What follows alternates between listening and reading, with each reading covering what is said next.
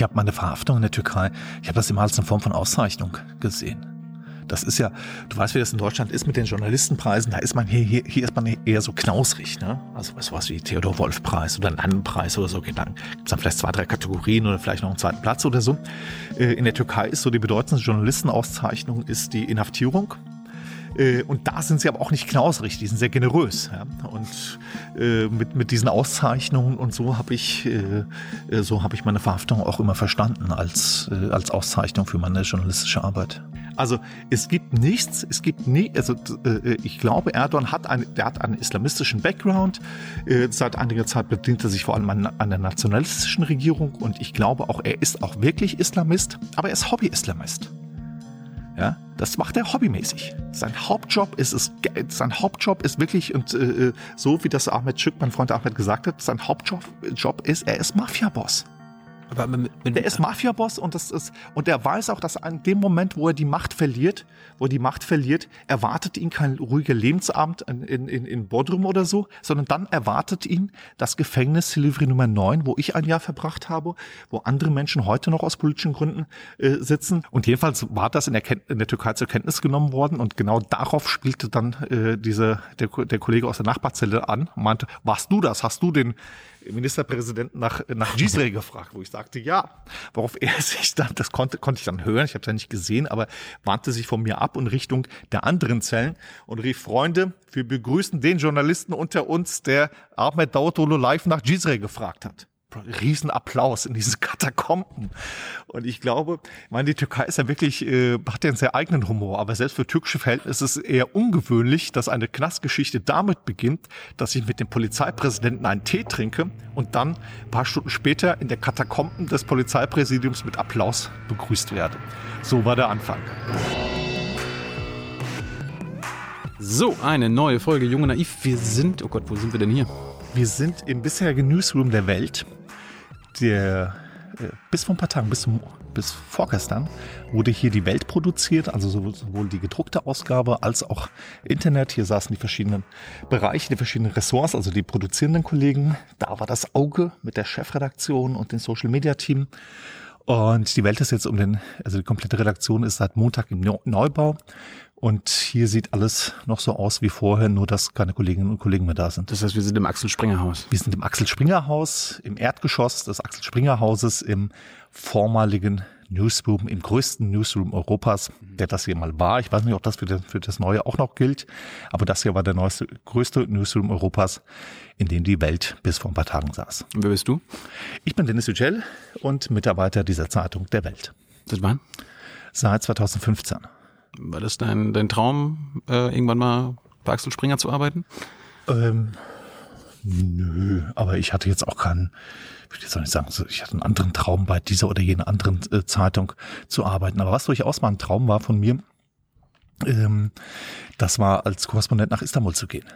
Und diesen Traum hat mir die Welt ermöglicht, als sie mir, ich war vor bei der Taz, hier einmal, wo ist die Taz, muss kurz orientieren, da, schräg gegenüber, mhm. nee Quatsch, da, da lang schräg gegenüber, wo ich sieben Jahre gearbeitet habe. Und dann bekam ich von der Welt äh, ein Angebot, nach Istanbul zu gehen als Türkei-Korrespondent. Und das war tatsächlich ein Traum von mir, äh, wo ich dachte, also so als Freier, das ist, das liegt mir nicht, das hätte ich nicht gemacht, aber wenn mir jemand mal die Möglichkeit gibt, für eine Weile nach Istanbul zu gehen, dann mache ich das. Äh, das wäre echt geil. Und äh, die Welt äh, war so freundlich mich danach zu fragen. Und ich habe das mir in dem Gespräch, das ich dann mit den Verantwortlichen hier der Welt geführt habe, ich habe es mir, ich habe es versucht, mir nicht anmerken zu lassen, wie geil ich dieses Angebot fand, sondern habe dann, wie man das dann halt so macht, so ein bisschen verhandelt, noch ein paar Forderungen gestellt und so. Aber innerlich habe ich, habe ich gehüpft und gejubelt. Liebe Hörer, hier sind Thilo und Tyler. Jung und Naiv gibt es ja nur durch eure Unterstützung. Hier gibt es keine Werbung, höchstens für uns selbst. Aber wie ihr uns unterstützen könnt oder sogar Produzenten werdet, erfahrt ihr in der Podcast-Beschreibung. Zum Beispiel per PayPal oder Überweisung. Und jetzt geht's weiter. Warum hat dich die Taz nicht nach Istanbul geschickt? Ach, die Taz hatte da einfach schon jemanden. Jetzt erwarten können, bis der jemand vielleicht Hast du es denn versucht? Hast du mal gefragt? Also Nein, die Taz hatte einfach jemanden dort mhm. und ähm, ich habe ja auch nicht, es war ja auch nicht so, dass ich vorher in der Taz, ähm, ich habe so gut wie gar nicht über die Türkei geschrieben. Ähm, ich habe über andere Themen, weil ich nicht da war, weil ich über andere Themen geschrieben habe. Und dann passierte im Frühjahr 2013 passierte der Gezi-Aufstand und ich habe das aus der Ferne verfolgt, wie viele andere Deutschstücken auch, und habe sehr schnell gemerkt, dass das nicht nur von der von der Quantität her, von der Menge her, sondern auch von dem, was da passierte, dass das groß war und dass es neu war. Und auch so war, dass es, dass man das nicht, äh, dass man das nur vom Internet aus äh, verfolgen konnte und habe dann ein Ticket gebucht äh, nach Istanbul erstmal nur für, für, für vier Tage, weil ich das einfach ansehen wollte, mit ansehen wollte und aus diesen vier Tagen, und ich hatte auch anfangs gar nicht vor zu Bericht ähm, darüber zu schreiben, weil das hat ja ein Kollege von der Taz gemacht und ich bin dann aber sehr schnell in diesen äh, äh, in diese eigentlich auch gute Stimmung auch reingeraten, äh, die da herrschte. Hab dann auch sofort angefangen, darüber zu schreiben. Aus diesen vier Tagen wurden dann, ich glaube, acht Wochen, wenn ich mich richtig erinnere. Und dann habe ich gleich im Anschluss, ähm, habe ich mir dann nochmal Urlaub äh, genommen von der Taz längeren und habe dann ein Reportagebuch geschrieben über die Türkei, was so von den Gezi-Protesten so, was es so ein bisschen als Rahmen genommen hat, aber so als, das war die Idee, ähm, Porträts von verschiedenen Milieus äh, in der Türkei, Dissidentenmilieus, die auch an diesem Gezi-Park zusammengekommen sind. Und so fing ich eigentlich an, ähm, über die Türkei zu berichten. Ich glaube, meine Berichterstattung äh, aus der Zeit vom Gezi-Park ähm, und, und danach, das hat erst die Welt auf die Idee gebracht, mich, mich zu fragen, weil da bot sich was an hier äh, und ich glaube, das hat die erst auf die Idee gebracht, mich zu fragen, ob ich nach Istanbul gehen möchte. Wolltest du nach der Schule Journalist werden? War das dein Ich Traum? wollte schon vor der Schule. Ich war, ich wollte Vor schon, der Schule schon? Eben, nein, nicht vor der Schule. Das war, war falsch. Aber während der Schule. Ich habe meine die erste Redaktion, die ich von innen gesehen habe, das war der Rüsselsheimer Lokalteil der Mainzer Allgemeinen, die Mainspitze. Da habe ich mit sechs Jahren mein erstes Praktikum gemacht. Äh, in der neunten Klasse äh, drei Wochen lang die ersten, den ersten Text, den ich selber geschrieben habe, das war nach ein paar Tagen Praktikum. Ähm, das war die Lesung einer Kinderbuchautorin in einer Grundschule. Da hat man mich dann hingeschickt und ich habe über diese Lesung geschrieben. Das war mein erster Text, mein erster Zeitungstext. Und, und auch nach diesem Praktikum, so mit 16, 17, 18, habe ich noch eine Weile für den, für den Lokalteil gearbeitet. Das hat mich dann irgendwann, äh, wurde mir das ein bisschen zu langweilig. Für, äh, So Dorffest und Stadtfest und den ganzen sol Kram? solche Sachen, genau. Mhm. Das wurde mir ein bisschen langweilig, aber ähm, das, das Ziel, äh, Journalist zu werden, das habe ich, das habe ich nie aus den Augen ver äh, verfolgt. Das war mir immer klar. Ist eine gute, gute Grundlage, ne? Also äh, Lokaljournalismus, Immer, Äh, immer. das, das Handwerk lernst du. Das richtig. Hast du das auch mal gemacht? Ich habe ich auch gemacht. Wo? Da, da, äh, ich komme aus MacPom, beim Nordkorea habe ich das Sehr gemacht. gut. Und das, das Gute war immer, über die Leute, die du gered, äh, geschrieben hast, am nächsten Tag hast du die beim Bäcker getroffen und dann haben sie dir gesagt, du hast meinen Namen falsch geschrieben, das habe ich aber so nicht gesagt. Und du, du wurdest dir sofort den Konsequenzen bewusst, was man da geschrieben hat. Und das Handwerk, Handwerk ist Handwerk und das lernt man am besten im Lokal. Mhm. Und das habe ich, das war bei mir, äh, wie gesagt, die Mainspitze, der, Rüss- also der Ableger für Rüsselsheim und Umgebung der Mainzer Allgemeinen. Das ist, du äh, wolltest nicht bei Opel irgendwann arbeiten oder so. Äh, nee, Äh, bist in Rheinland-Pfalz aufgewachsen? nee, in Hessen. Hessen. Das ist Hessen. Ach so, das ist Hessen. Das ist Hessen. Also das Rhein-Main-Gebiet, die Mainzer Allgemeine, das ist der, das ist dann auf der anderen Seite des Rhein. Rheinland-Pfalz ist da, ähm, ist da, äh, ist da in der Nähe, aber ich bin in Hessen aufgewachsen. Glaub, Wie, wie auch. bist du aufgewachsen? Gut behütet? Was haben deine Eltern gemacht? Meine Eltern waren äh, Arbeiter, Gastarbeiter aus der Türkei.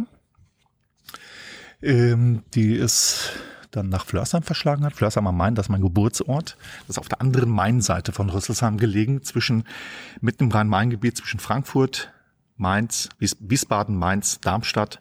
Und dazwischen liegt Flörsheim am Main. Äh, eine sehr katholische Stadt. Es hat, Flörsheim hat, zumindest hat es damals, ich weiß nicht, ob das immer noch so ist, aber im Rhein-Main-Gebiet den zweitgrößten Fastnachtsumzug. Also nach Mainz, aber vor Frankfurt. Also so eine Stadt, die, die erste urkundliche Erwähnung ist fast so alt wie Frankfurt. Also deutlich älter als Berlin. Und halt so eine Stadt, wo in der katholische Traditionen großgeschrieben wurden. Und bei uns im, bei uns in der Schule, weiß ich noch, so wir, äh, Kinder von türkischen Gastarbeitern oder Marokkanern, Griechen und so, das war irgendwie, es war okay. Ja, also wirklich scheel angeguckt, weil die waren was anderes, waren die beiden Protestanten im Ort.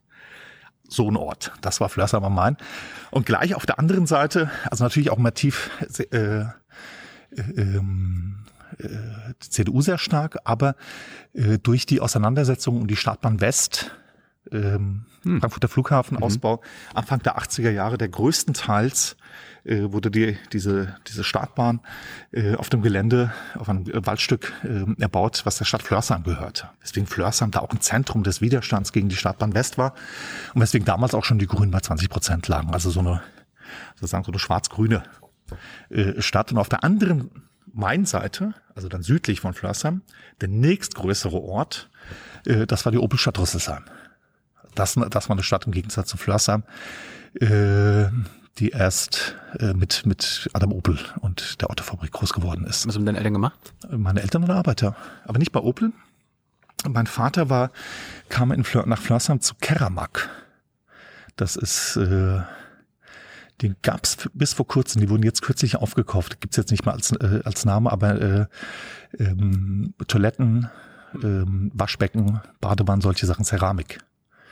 Da hat mein Vater gearbeitet. Das hat dann irgendwann Anfang der 80er Jahre diese Niederlassung in Flörsheim dann dicht gemacht und dann hat er in einer Druckerei gearbeitet und dann nochmal in der Druckerei und schließlich seine letzten Jahre äh, im Erwerbsleben hat er dann als Taxifahrer verbracht und meine Mutter hat äh, anfangs an möglichen Jobs, äh, Jobs gemacht, aber die letzten Großteil ihres Berufslebens dann in Deutschland hat sie als äh, Köchin verbracht.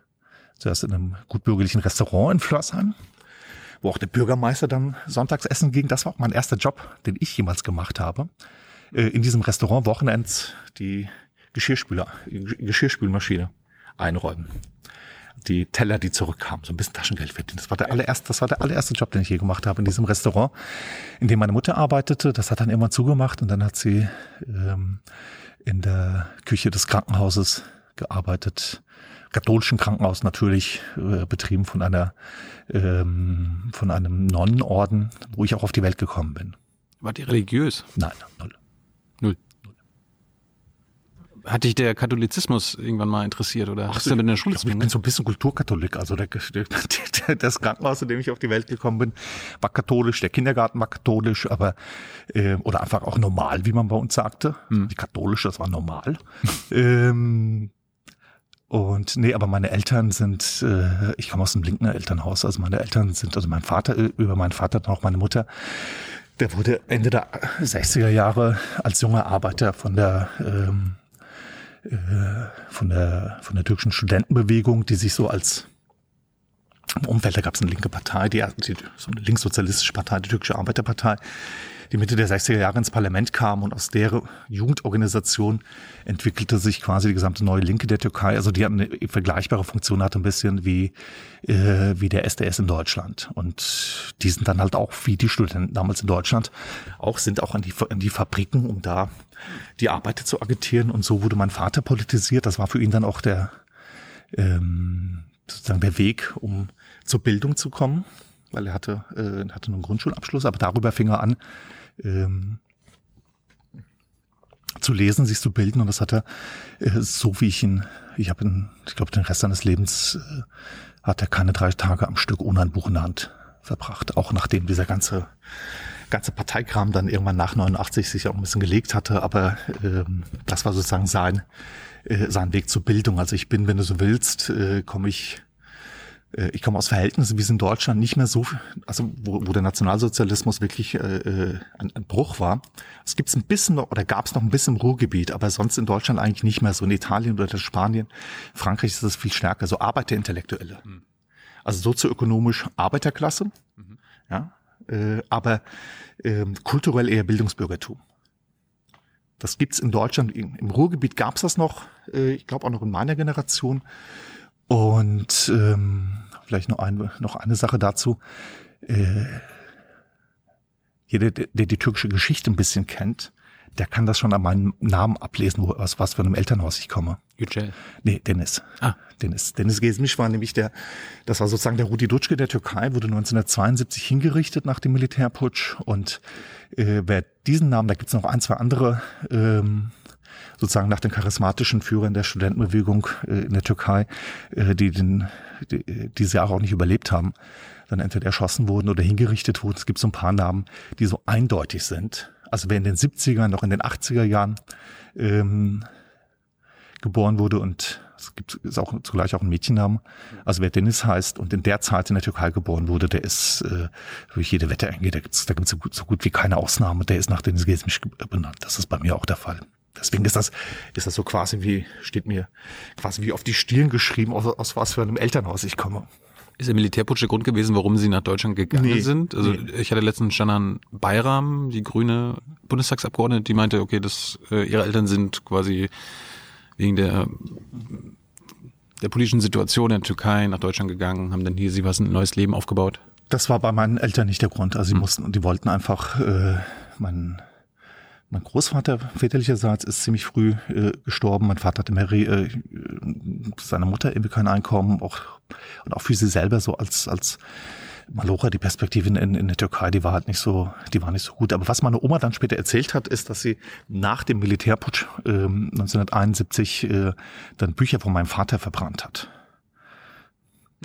Weil es dann Hausdurchsuchungen gab. Oder vielmehr meine warte mal, warte, nee, Quatsch, mein Opa lebte dann noch, der ist kurz danach gestorben, so rum. Das war alles vor meiner Geburt, deswegen, äh, also mein Opa ist kurz danach gestorben, äh, mein Opa hat die verbrannt, so rum. Und meine Oma hat ein paar Sachen gerettet. Die sie dann, die konnte zwar nicht lesen und schreiben, aber trotzdem hat, ihr das im Herzen wehgetan, dass da die Bücher verbrannt werden.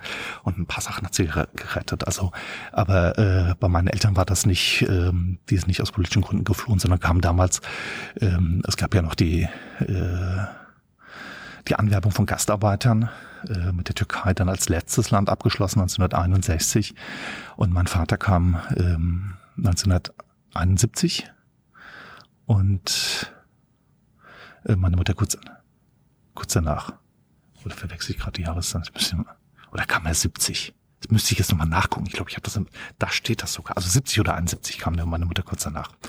Als Gastarbeiter, das gab's ja, das ging ja bis 1973, die Anwerbung von Gastarbeitern. Also mein Geburtsjahr wurde das dann äh, mit der Wirtschaftskrise, Ölkrise und so weiter, 73, äh, wurde die, die Anwerbung von Gastarbeitern dann gestoppt. Was was Besonderes, dass du ans Gymnasium gekommen bist? Waren die haben deine Eltern das gepusht oder? Nö, nö, ich kam, ich, ich bin gar nicht mal aufs Gymnasium, weil ich das, ähm, äh, also nach der vierten Klasse nicht. Ähm, das hätte ich machen können. Ich war, äh, meine, meine Lehrerin hat sogar, äh, die hat versucht, das zu pushen, kam dann auch zu, zu uns nach Hause und meinte, ich sei der erste Türke, dem sie eine Gymna Empfehlung fürs Gymnasium aussprechen, aber ich hatte da keine Lust drauf, weil irgendwie waren nur die, dachte ich damals, gehen nur die Klassenstreber fahren nach Wiesbaden ins Gymnasium. Ich will lieber auf die Gesamtschule hier bei uns im Ort. Und äh, außerdem hatte ich keine Lust, früher aufzustehen, weil ich hätte dann mit der S-Bahn nach, nach Wiesbaden fahren müssen. Bestimmt eine frühe Stunde, eine Stunde früher aufstehen, um, um aufs Gymnasium zu gehen. Darauf hatte ich keine Lust. Du hast Abi gemacht. Ich habe Abi gemacht, aber ich war dann, ich bin in Flassheim auf die Gesamtschule gegangen und bin dann äh, nach der zehnten Klasse ähm, auf eine gymnasiale Hochstu äh, gymnasiale Oberschule nannte sich das. Also sozusagen eine Schule, die beginnt mit der elften Klasse nur äh, nur drei Schuljahre hatte für die für Schüler aus den aus den äh, gesamten ähm, aus den äh, Gesamtschulen der Umgebung und für die, das waren dann eher die cooleren, äh, die dann von den Gymnasien kamen, weil die auch auf das Gymnasium keine Lust hatten. So bin ich dann auf die Gustav Heinemann Schule in Rüsselsheim gegangen und da habe ich Abitur gemacht. Hast du in der Schule irgendwie Fremdenfeindlichkeit erlebt, äh, Rassismus? Ach, hm. es gab ein paar Sachen, äh, die mich, äh, die ich schon ein bisschen be befremdlich fand, äh, schon in dem Alter. Also dieselbe Klassenlehrerin, die mich da gepusht hatten wollte und das da sagt, das ist der erste Türke, für den wir eine, äh, oder ihr Kind ist der erste Türke, für den wir eine Gymnasialempfehlung aussprechen wollen. Ähm, unvergessen ist mir diese Lehrerin durch einen Satz, ähm, den sie mal, äh, den sie mal sagte, sie stellte irgendeine Frage in die Klasse und ich glaube, da ging es irgendwie um Heimatkunde, ja, so hessische Flüsse oder Berge und Mittelgebirge oder irgendwie sowas. Und ich meldete mich und irgendwann nahm sie mich dann auch dran, weil es sich auch sonst keiner meldete. Und ich sagte, äh, die Antwort war, war dann auch richtig, worauf sie sich dann zur Klasse wandte und brüllte, schämt euch, der Türke weiß es besser als ihr. Und das ist so ein Satz, der mir irgendwie immer als Ansporn geblieben ist, ähm, der sich sogar vielleicht, der sich sogar dann auch in meinem, ähm, äh, in meinem Kolumnentitel in der Taz äh, sogar da spie- sp- äh, fand er sich noch äh, wieder. Ähm, äh, meine Kolumne trug den Tit- Titel Besser. Und in meiner Twitter-Adresse ist das bis heute erhalten. Dieses deswegen ja besser Dennis, weil als ich mich auf Twitter angemeldet habe, war Dennis und Dennis Vigel und so weiter, das war alles schon vergeben und so nahm ich den Titel meiner damaligen Taz-Kolumne. Und aber eigentlich geht das zurück auf diese auf diese Lehrerin. Und das war okay, das war nun mal so ein ein Ausspruch, aber was ich ein bisschen was ich unangenehmer fand. Ähm, so unter Schülern oder so? Bitte? Mit unter Schülern? Schülern. Also Aber was fandst du, ja, was fandst du aber mal, mal so Sprüche, aber Hm. jetzt nicht. Äh, äh, ähm, aber es war auch nicht so, dass dass dass dass dass ich und Warnesgleichen uns da auch nicht hätten wehren können. Also so war das nicht. Wir hatten ganz guten, eben weil es eine Industriegegend ist, ähm, waren wir da jetzt auch nicht so in der Minderzahl. Und ich glaube, das spielte manchmal, wir haben in der Schule, in der Grundschule, haben wir manchmal, haben wir, so, so nannten wir das Länderspiele gemacht. Deutsche gegen, Deutsche gegen Ausländer. 1983 oder so auf dem Schulhof in Flassam am Main. Ähm, nee, das, das Einzige, was ich, also was ich wirklich unangenehm fand und noch mehr als diese, als Maße und Spruch, ähm, das war, Anfang der 80er Jahre gab es äh, viele äh, Familien noch, Gastarbeiterfamilien, die äh, ihre Kinder nachgeholt haben. Weil viele ja damals, das war ja sozusagen ein, beidseitiges Missverständnis, sowohl auf Seiten der Deutschen als auch auf Seiten der Gastarbeiter, dass das Ganze nur ein paar Jahre befristet ist, dass man ähm, eben Sogenannte Gast- Gastarbeiter. Richtig, richtig. Und dieses Miss ist, das war ein Missverständnis, aber ich glaube auch in eins auch auf, ähm, auf beiden Seiten. Auch die Gastarbeiter dachten, kommen hier hin, arbeiten müssen, verdienen ein bisschen Geld und mit dem sie dann in, in ihren äh, Heimatländern dann ähm, mit Ersparnissen, mit, die sie dann in irgendwas investieren können. Also äh, es kam niemand, also von den Gastarbeitern kam niemand ähm, in, in der Absicht hierher, sich hier niederzulassen. Und das schlug sich zum Beispiel auch darin nieder, dass viele ihre Kinder entweder nicht mitnahmen oder sofern sie in Deutschland auf die Welt gekommen sind, äh, dann zurückgeschickt haben zu den Großeltern oder so, weil man geht ja selber auch bald. Ja, ja. Und Anfang der 80er Jahre, das war eine Zeit, wo man, äh, wo man merkte, ähm, da gab es eine Auswanderungswelle. Das war äh, die Kohl-Regierung, das war eine der ersten äh, äh, Sachen, das hatte Kohl damals auch im Wahlkampf versprochen, ähm, Ausländerrückführung und äh, äh, eine der Sachen, die sie gemacht haben, dieses mit diesem äh, sogenannten Rückkehrhilfeförderungsgesetz, das war den Gastarbeitern ähm, die Beiträge in Rentenversicherung, die sie gezahlt hatten, auszuzahlen. Im Gegenzug haben die dann auf alle Ansprüche verzichtet und das war die einzige größere Welle von äh, äh, ähm, Rückwanderung. Aber die meisten sind geblieben und wer dann äh, wer geblieben ist und wer seine Kinder noch ähm, in der Türkei oder in Griechenland oder so hat, hat sie dann nachgeholt. Also es gab, als ich in die Grundschule kam, äh, gab es ziemlich viele ähm, oder recht viele Mitschüler, die kein Wort Deutsch konnten, weil sie anders als ich nicht im Kinder Kindergarten äh, waren, weil sie gerade aus Neues der Türkei gekommen waren. Und dann ähm, richtete die, die hessische Landesregierung, die das dann irgendwie irgendwann gemerkt hat, richtete dann einen äh, Kurs ein, Deutsch für Ausländer. War auch eine vernünftige Sache, weil viele tatsächlich Sprachdefizite hatten. Äh, und wer damit nicht klarkam, wurde dann auch übrigens auch sehr schnell dann auch äh, wurde in die Sonderschule abgeschickt. Ähm, aber äh, in Deutsch war ich, ich war immer Klassenbester in Deutsch. Und ich musste dann aber auch in Deutsch für Ausländer. Und das war das, das war das erste, was ich wirklich aus politischem, ich glaube, meine erste politische Aktion war es, zusammen mit Mustafa, ein Mitschüler aus der Parallelklasse, Marokkaner, Mustafa und ich haben diese Deutsch für Ausländer haben wir geschwänzt, weil, äh, weil wir das äh, vollkommen unfair fanden. Weil wir keine Probleme, also, also nicht dieser Kurs, das war schon eine äh, vernünftige Sache, aber äh, sagen die Art der, der Anwendung war dann, alle Ausländer müssen Deutsch für, Deutsch für Ausländer. Ich habe immer die besten Diktate geschrieben.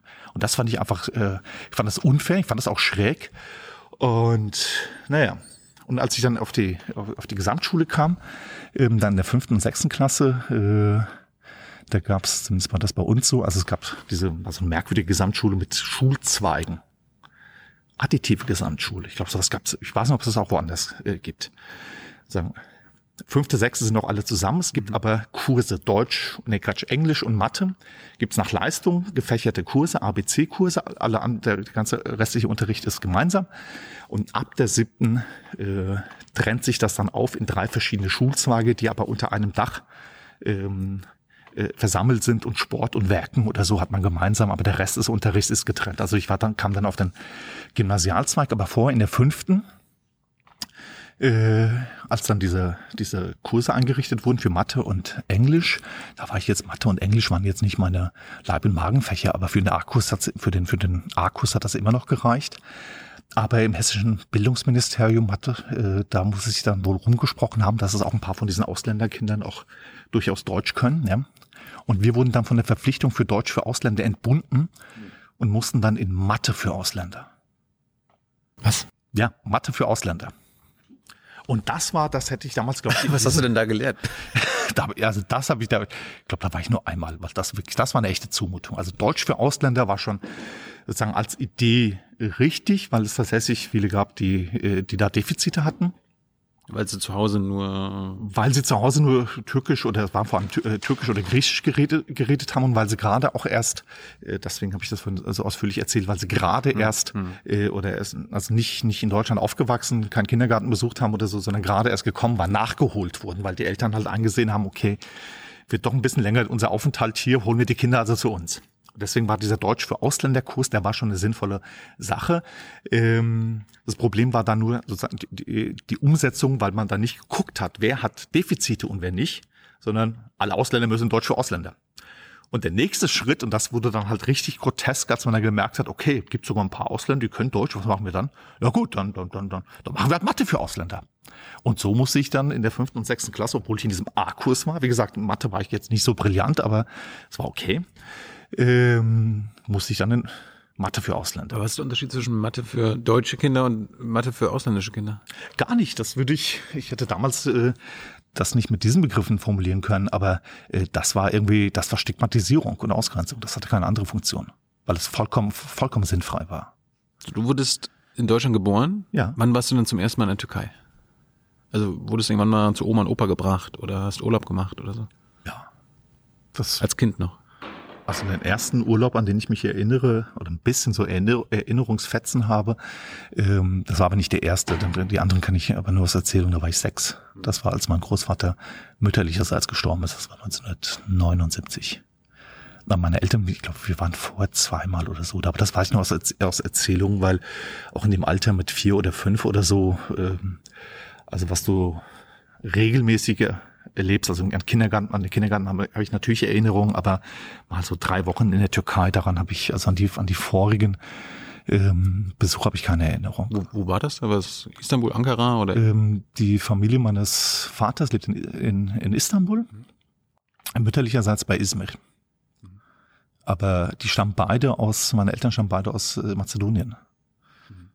Aus, die kamen als äh, jugoslawische Staatsbürger auf die Welt. Mhm. Türkische Minderheit ähm, auf dem Balkan, von denen dann die, äh, ein paar gibt's immer noch, aber ähm, die Familie meiner Eltern gehörten zu der äh, letzten großen Auswanderungswelle die in den 50er Jahren äh, in die Türkei ging. Also so eine Art Schlesier-Türken. Und meine Eltern haben im Laufe ihres Lebens äh, drei Staatsbürgerschaften gewechselt. Also erst die jugoslawische, dann die türkische, dann die deutsche. Wann bist du Deutscher geworden? 1991. Mit 18 dann? Ne? Äh, nee, Quatsch, mit 91 habe ich sie beantragt, 92 habe ich sie bekommen. Was, was 19. musstest du dafür tun? Äh, nichts weiter. Ich musste einen Antrag stellen. Also es war, ich habe 91 habe ich die beantragt, weil bis dahin ähm, war die Einbürgerung in Deutschland reine Ermessenssache. Es gab keinerlei Anspruch darauf. Äh, und dann hat die, haben die rot-grünen Landesregierungen in Schleswig-Holstein und Hamburg ähm, haben das sogenannte kommunale Wahlrecht für Ausländer eingeführt. Das war in den 80ern ein großes politisches äh, Thema und dagegen haben, haben äh, das sage ich jetzt alles aus dem, ohne Gewehr, das ist jetzt alles nur aus der, aus dem, aus der Erinnerung, aber ich glaube, sowohl die CDU-CSU-Bundestagsfraktion als auch ähm, Bayern und vielleicht, da bin ich mir nicht ganz sicher, äh, Baden-Württemberg dann äh, Verfassungsklagen dagegen eingereicht. Ähm, und das Verfassungsgericht hat dann geurteilt, ähm, es stimmt, es ist tatsächlich ein Problem, wenn das Staatsvolk und die Wohnbevölkerung auseinanderklaffen. Das ist ein Problem, aber das Instrument dagegen vorzugehen, ist nicht das Wahlrecht, sondern das Staatsbürgerschaftsrecht. Auch eine durchaus nachvollziehbare Entscheidung des Bundesverfassungsgerichts. Und die haben damals die Bundesregierung dazu angehalten, das Staatsbürgerschaftsrecht zu ändern. Was in ähm, dann 1991 unter Wolfgang Schäuble als Innenminister äh, 91 trat das dann in Kraft, wo äh, was glaube ich in diesen ganzen also in den in den Wendejahren ist das ist das untergegangen. Das war eigentlich eine große Entscheidung. Ähm, faktisch mindestens so bedeutsam, vielleicht sogar bedeutsamer als das, als die rot-grüne Novelle zehn Jahre später, äh, wo man erstmals einen Anspruch auf Einbürgerung eingeführt hat. Also wenn du ähm, für, für, für Menschen, die seit so und so vielen Jahren hier leben, acht Jahre oder sowas, warte, oder zehn Jahre, weiß man, irgendwie sowas, ähm, nicht, nicht, nicht straf, sich nicht strafbar gemacht haben, jedenfalls nicht über eine bestimmten, über ein bestimmtes Strafmaß, äh, ähm, selber den, ihren eigenen Einkommen, äh, ihren Unterhalt selber bestreiten können, eine Wohnung haben, solche Voraussetzungen, äh, wurde dann unter diesen Voraussetzungen wurde erstmals ein, ein Anspruch auf Einbürgerung eingeführt. Und bei uns in Flassam am Main war ich der Erste, der dann 1991 ähm, diesen äh, den Antrag gestellt hat. Und ähm, weil die Türkei damals noch junge Männer, die den Wehrdienst nicht abgeleistet haben, nicht entlassen hat. Das haben, haben sie dann später geändert, aber damals äh, hat die Türkei noch nicht entlassen, weswegen dann äh, in Deutschland auch ähm, ich dann unter Hinnahme der Mehrfachstaatsangehörigkeit eingebürgert wurde.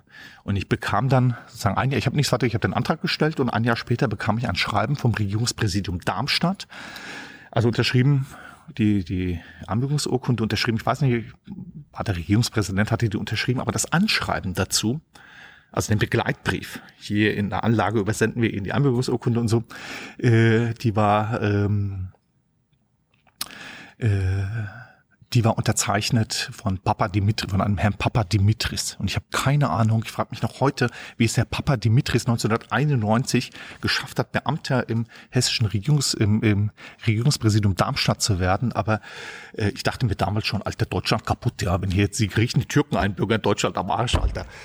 Ähm, aber es gab dazu noch, es gab, das war nicht alles, es gab dann dazu im Einwohnermeldeamt äh, ein eine kleine Zeremonie wo man genau so war das. Ich kam, ich habe dieses Anschreiben bekam ich nicht per Post, das ging an das Einwohnermeldeamt und die haben mir das dann überreicht, die Einbürgerungsurkunde zusammen mit äh, einem kleinen Bändchen Verfassung des Landes Hessen und Grundgesetz der Bundesrepublik Deutschland ähm, und eine Langspielplatte. Musikalische Grüße aus Flörsheim. Ja mit, dem, mit einem Geleitwort des Bürgermeisters und mit Aufnahmen des örtlichen Akkordeonvereins und des äh, katholischen äh, äh, Chor der katholischen Arbeitnehmerbewegung und äh, solche Sachen. Und äh, das war, das haben die beim Einwohnermeldeamt wirklich total improvisiert. Damals gab es also wirkliche Zeremonien, das wurden ja viel, viel später eingeführt. Das war für die äh, auf dem Einwohnermeldeamt in Flörsheim, ich glaube, für die war das ein echtes Ereignis, weil sie das noch nie gesehen hatten. Die Deutschwertung eines Menschen. Das kannten die nicht. Ja? Wie gesagt, weil es vorher nur reine Ermessenssache war. Also wenn es im Interesse der Bundesrepublik Deutschland ist, jemanden einzubürgern, dann war das möglich, aber es gab keinen, du hattest keinen Anspruch darauf. Reine Ermessenssache. Und in den Einbürgerungsrichtlinien von 1977, noch unter der Schmidt-Regierung herausgegeben, stand, die Bundesregierung, Bundesregierung hat kein Interesse daran, die Zahl seiner Staatsbürger künstlich zu erhöhen. Hm. Was anderes waren natürlich die Übersiedler aus der DDR oder auch ähm, aus, aus, aus der Sowjetunion, aus Polen, die bekamen die, die bekamen die Staatsbürgerschaft sofort.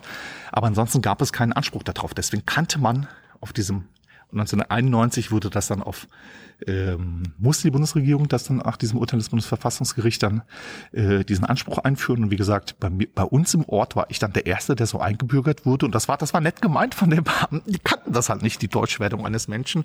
Und deswegen haben die dann so eine kleine äh, Zeremonie ähm, organisiert, wo muss, ich dann. Muss es keinen Test machen, Nein. alles wie heutzutage? Nein, das hat dann erst äh, das kam dann erst äh, 2000 mit Rot-Grün. Und Rot-Grün hat, ähm, das ist ein bisschen kompliziert. Haben wir die Zeit, dann kann ich, dann kann ich da gerne in die Materie gehen. Aber das ist echt kompliziert. Rot-Grün hat.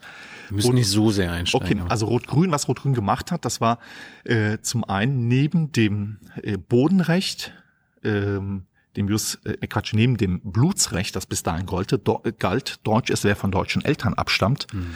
äh, bis, bis Ende der 70er übrigens nur von einem deutschen Vater, das hat man in den 70ern erst geändert, ähm, hat Rot-Grün auch das Bodenrecht eingeführt. Also Kinder von Einwanderern, wenn mindestens ein Elternteil hier einen bestimmten Aufenthaltstitel hat und so weiter, bekommt die deutsche Staatsbürgerschaft, muss sich aber mit 18 entscheiden. Mhm. Eigentlich war das aber gar nicht so, sozusagen für die Neugeborenen war das ähm, unter bestimmten Voraussetzungen. Das war neu. Äh, aber eigentlich hätten diese Kinder ohnehin auch einen Anspruch gehabt, nach dem Vorgehen Recht sich einbürgern zu lassen. Also Rot-Grün hat äh, für die Kinder das ermöglicht und Rot-Grün hat vor allem mit dieser Diskussion sozusagen die, die, den Diskurs in Deutschland geändert. Weil bis dahin haben, haben sich die Konservativen in Deutschland noch dagegen gesperrt, dass Deutschland ein Einwanderungsland ist. Also auch in den Kommentarspalten dieser Zeitung zum Beispiel oder in der FAZ oder so konnte man Ende der 90er Jahre noch lesen, äh, Deutschland ist kein Einwanderungsland. Und das wurde mit diesem, mit diesem Diskurs geändert. Aber faktisch, faktisch hat Rot-Grün dann auch zugleich Sachen geschaffen, Einschränkungen geschaffen, äh, die es vorher nicht gab, die es in den 90er Jahren unter Kohl nicht gab. Und eine der Sachen waren diese, diese Deutschtests. Und man könnte jetzt sagen, gut, ähm, wer, wer die deutsche Staatsbürgerschaft will, kann doch bitte schon einen Deutschtest ablegen. Aber ich denke, äh, das, das halte ich grundsätzlich auch für legitim. Nur ähm, darf man nicht im Nachhinein die Spielregeln ändern. Also bei der, für die Generation meiner Eltern, die dachten, sie gehen ähm, sie gehen äh, recht bald, deswegen haben sie sich auch nie intensiv dat, äh, darum gekümmert und nicht, die ganz, also die meisten aus ihrer Generation Deutsch zu lernen. Es gab auch diese Angebote nicht, mhm. ähm, aber sie sind hier, sie haben den größten Teil ihres Lebens hier äh, verbracht, haben hier Steuern gezahlt und dann ist das sozusagen die Staatsbürgerschaft ist ja, das ist ja das Recht darauf, Rechte zu haben. Das bedeutet Staatsbürgerschaft, ja. Und bei diesen Leuten dann im Nachhinein quasi die Spielregeln zu ändern und zu sagen, so, ihr müsst aber, äh, ihr müsst aber die vier Fälle beherrschen und ihr müsst den Bundesrat vom Bundestag unterscheiden können, das ist da im Nachhinein, ist das nicht fair bei der Generation. Was anderes ist, wenn man heute sagt, okay, wer heute nach Deutschland kommt, dem bieten wir an, Sprachkurs, Integrationskurs und so weiter, wir bieten das an und dann verlangen wir aber auch, ja, ähm, zum, also bevor wir jemanden einbürgern, dass er äh, da auch die Sprache oder äh, Mindestkenntnisse über, ähm, über das Land und seine Geschichte kennt. Das finde ich legitim. Aber ähm, was nicht legitim ist oder was nicht fair ist, ist im Nachhinein die Spielregeln zu ändern. Und das hat interessanterweise hat das war das nicht. Das war nicht die CDU-FDP-Regierung und der Helmut Kohl. Wir reden von Kohl, nicht von Merkel, ähm, äh, sondern das hat Rot-Grün geändert.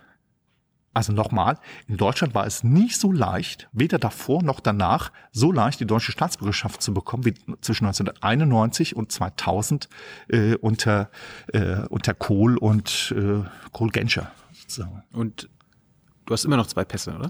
Ich habe immer noch zwei Pässe, weil ähm, diese Ausnahme das hat Rot-Grün nicht geändert. Ähm, das war schon, äh, äh, das war mit dieser, mit dieser Gesetzesnovelle von 1991 hat man zwar gesagt, okay, wer die deutsche Staatsbürgerschaft möchte, muss seinen bisherigen, seine bisherige Staatsbürgerschaft aufgeben.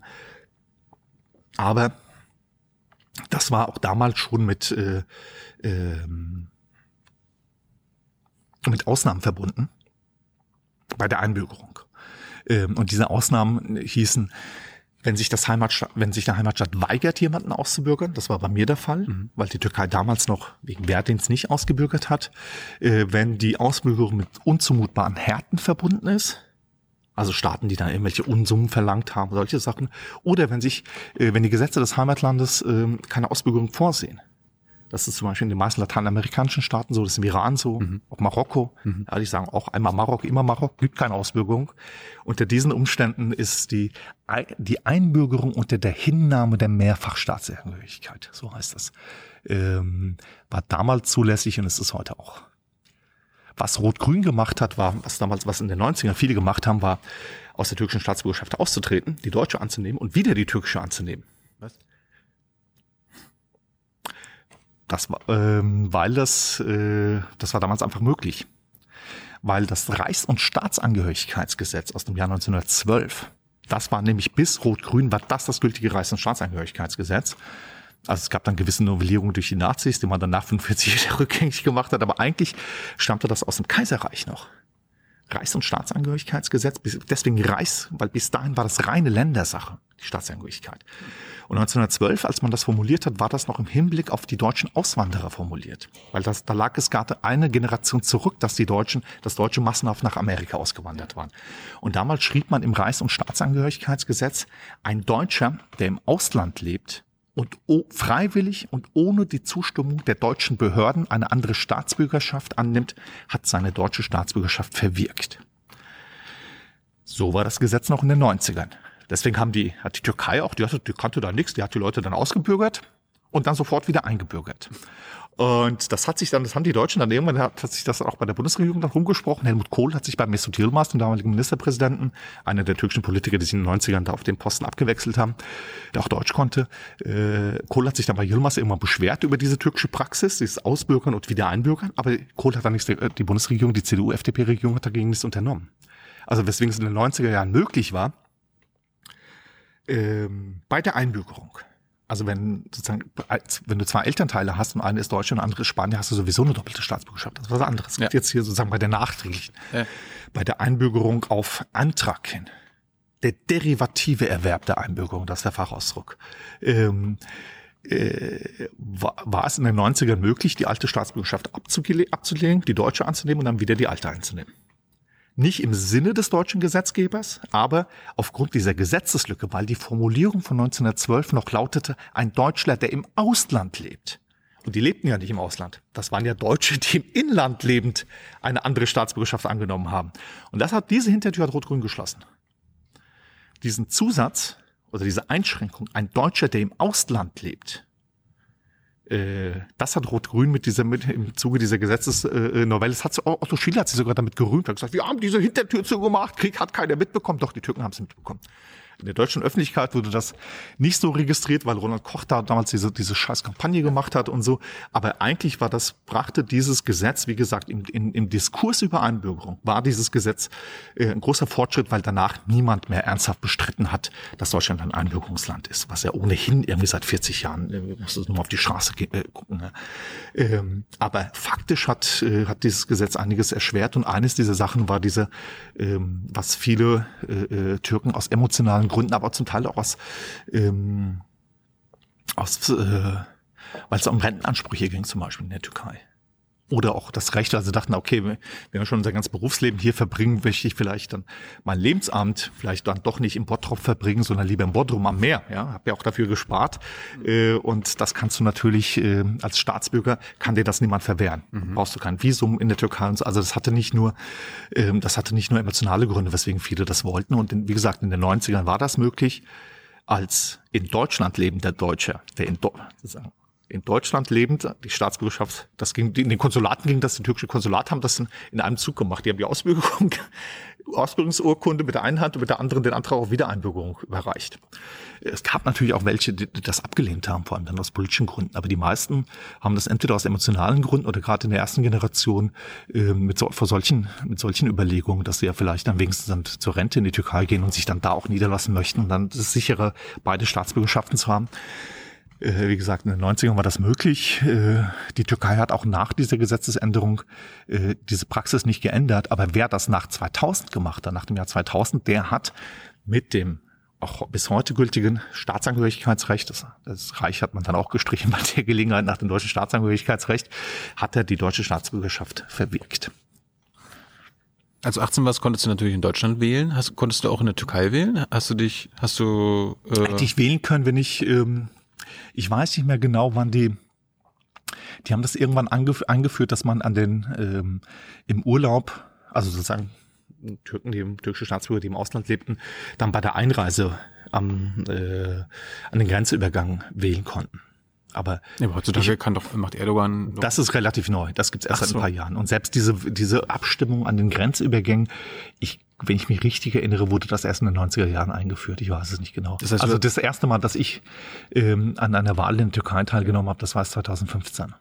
Das war es hätte vorher auch schon ähm, das war, müsste ich, müsste ich nachgucken. Ich glaube, es war irgendwann in den 90ern, späte 90er, dass man das eingeführt hat, dass du aber auch nur bei der Einreise in die, in die Türkei dann ähm, am Flughafen oder beim Grenzübergang, also an, an jede Form von Grenzübergang äh, wählen konntest. Dass du an Konsulaten wählen kannst, das ist, das ist, ich glaube, das, das gibt's noch keine zehn Jahre. Warum haben sie das gemacht?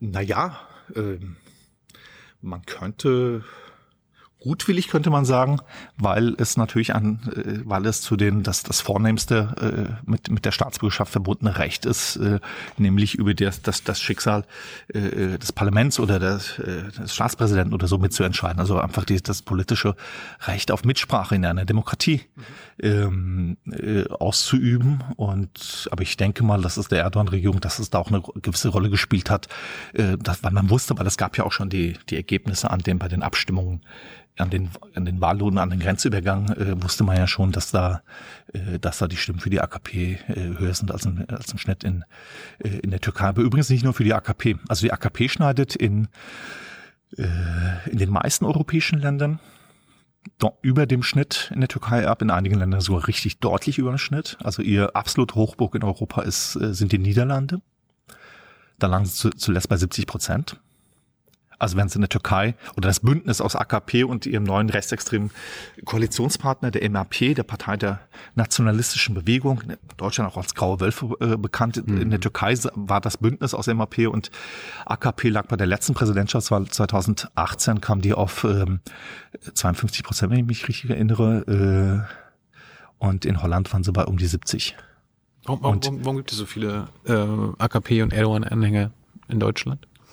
Na, ich glaube, das ist dieselbe Frage, warum die HDP, die pro-kurdisch linke Partei, dann in der Schweiz bei 50 Prozent landet. Hm.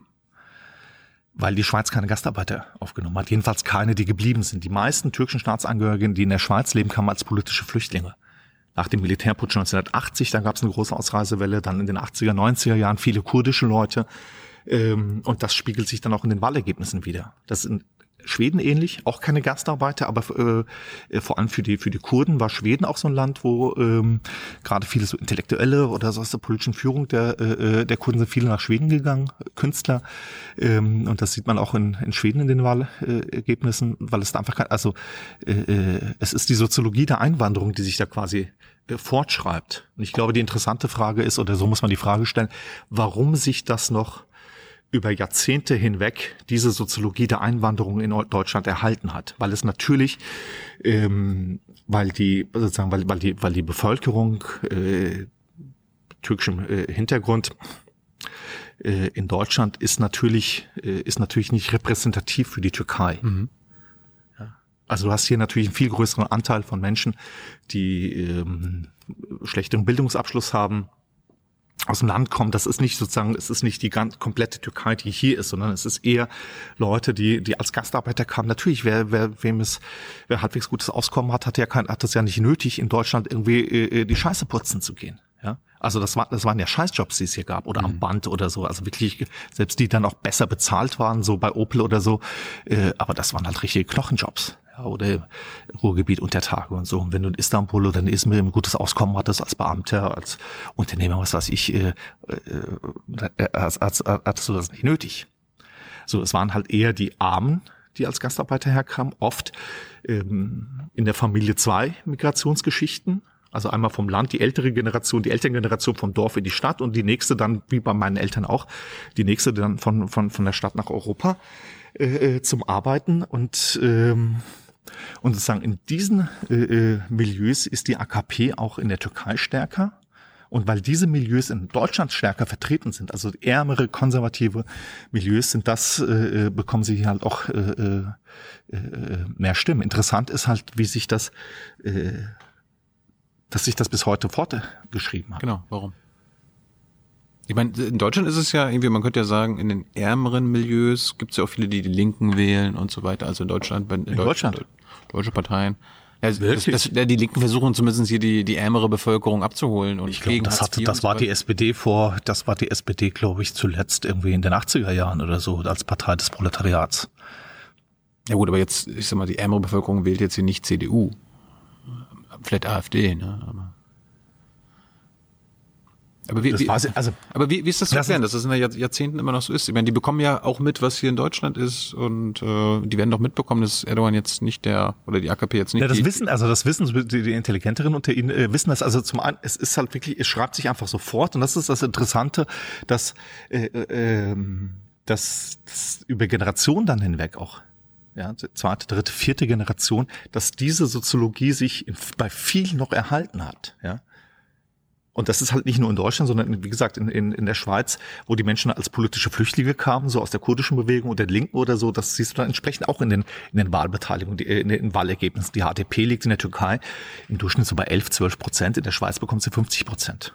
Also da ist sozusagen prozentual noch mal viel ähm, viel höher als in der Türkei, äh, weil weil weil das halt ein bestimmtes Milieu ist, das hergekommen ist. Aber es ist natürlich ähm, das ist Tradition, ein AKP zu Das ist das sind halt die Konservativen, die so äh, äh, für die es dann auch eine, eine auch eine Glaubensfrage auch ist, weil das sind halt sozusagen die das sind die Gläubigen, die AKP, das sind die das sind die kleinen Leute, die das ist das Erdogan ist einer von uns, der auch von unten sich hochgearbeitet hat. Ähm, und ich glaube, das ist einfach, da ist hier so so die die Integration äh, äh, ähm, oder oder wenn du oder wenn du Einwanderung verstehst, Integration verstehst als sozialer Aufstieg, auch als äh, äh, äh, kultureller Aufstieg, äh, ist das äh, hat das halt in Deutschland äh, nur begrenzt geklappt. Es ist nicht so, dass es dass das nicht geklappt hätte, aber stehst auf Grenzen und ich glaube, das ist so etwas von sowohl von Seiten der Einwanderer als auch von Seiten der Mehrheitsgesellschaft äh, äh sieht man da einfach die äh, die die die Lücken von äh, vielen Jahren Einwanderung. Aber es ist auch nicht so, dass ich ich glaube, die meisten, die hier Erdogan wählen, die finden es halt auch geil, ja, da ist dann ja mal ein jemand, der der dann auch sagt, hier, ey, Deutschland, so geht das nicht. Und der halt ein bisschen den Macho raushängen lässt, aber eigentlich wissen die ja sehr genau, was, was da los ist. Es gab eine sehr schöne Szene in der Zeit, als ich im Gefängnis saß, äh, eine Situation, die gewissermaßen auch mit mir zu tun hatte, weil einer der Gründe, glaube ich, weswegen ich verhaftet wurde, ähm, im Anfang 2017, das war, weil man in der Türkei erkannt hat, äh, weil die türkische Regierung erkannt hat, darüber, dass sie damit Wahlkampf führen kann nämlich das, den Wahlkampf um den, äh, um das, um das Verfassungsreferendum, ja, nämlich einen künstlichen Krawall mit Deutschland anzetteln, mhm. Reaktion abwarten und dann mit diesen Reaktionen Wahlkampf zu machen. Das haben sie erst über mich gemacht. Und dann begab sich die türkische Familienministerin, begab sich dann nach, auf Abenteuerreise nach Rotterdam äh, obwohl die holländische Regierung vorher gesagt hatte, bitte nicht, solange wir hier Wahlkampf haben, aber die ist dann so guerillamäßig aus Deutschland dann eingereist mit ihrem Konvoi, äh, wurde dann von der holländischen Polizei kurz vor dem Konsulat, äh, vor dem äh, Konsulat in Rotterdam aufgehalten. Ähm, und das war eigentlich, das war auch ein bisschen so, so eine abgeschmackte Sache, weil beide Seiten darüber dann Wahlkampf gemacht haben. Also auch Rutte, der, der, der sich dann auch als, als harter Hund irgendwie präsentiert hat, ich habe die nicht reden lassen, ich habe die aufgehalten und so. So wurde er dann, hat er auf den letzten Zügen hat er dann, ist ja dann ähm, äh, äh Mark, glaube ich, ich mich richtig erinnere, mit vorne Mark Rutte der und seine Partei ja doch als stärkste Partei aus der Wahl hervorgegangen und für die äh, für die für die AKP und Erdogan war das halt auch willkommen, äh, sozusagen der nächste Streit, nachdem man mit Deutschland diesen Konflikt angezettelt hatte über meine Verhaftung, dann den nächsten Streit dann über über die Holland, äh, mit mit Holland. Also ähm, das haben beide Seiten haben diese Situation in in Rotterdam für sich ausgenutzt, aber sehr schön war, äh, ist da folgende Szene. Ähm, holländische Türken, die dann wahrscheinlich dort aufgewachsen, die zur Unterstützung der Familienministerin dorthin gehen und die Polizei ist da, es gibt ein bisschen Gerangel und so und es gibt so ein Handy-Video, also Gespräche zwischen denen wiedergibt und einer sagt, die werden uns verhaften ruft in Richtung der holländischen Polizei, weil die, weil die holländische Polizei so auf die zukommt und sein Freund sagt, und das ist ein AKP-Anhänger, das ist wichtig. Und sein Freund sagt, nee, Quatsch, verhaften, wir sind doch hier nicht in der Türkei. Die holländische Politik, die haben dann doch eins auf die Mütze bekommen, weil es ist dann auch gerade, was das Demonstrationsrecht äh, anbetrifft, das wissen wir auch in Deutschland, es ist ja auch nicht immer, hm. äh, die Umsetzung ist ja dann nicht immer so, wie es, wie es sein sollte. Äh, aber verhaftet wurden sie natürlich nicht. So, und ich glaube, das, das fand ich, das fand ich sehr lustig, diesen Dialog, weil das zeigt, weil selbst viele der Erdogan-Fans ähm, die, äh, die dann hier ihre Stimme äh, abgeben. Die sind aber andererseits auch froh, dass sie nicht unter Verhältnissen leben müssen, wie sie unter Türkei äh, unter ihrem Idol Erdogan herrschen. Und die wissen das auch sehr genau. Kann man denn die AKP als, als konservative Partei bezeichnen oder ist das schon irgendwie eine rechtspopulistische oder war das mal eine konservative Partei wie das war, als die AKP drankam, war das eigentlich der türkische Ausdruck an der, an der Zeit, die damals, ähm, das war so der, der, der, die türkische, der türkische Ableger der, äh, der neoliberalen Parteien, die es überall, die damals auch sagen unter, unter konservativen, aber auch teilweise auch unter sozialdemokratischer äh, äh Flagge. Das war so die neoliberale Zeit und das war auch damals auch der Diskurs der Anfang AKP. 2000 also. Anfang, Anfang 2000. die kamen natürlich aus dieser alten, äh, der Kern kam aus der alten islamistischen Miligörisch-Bewegung.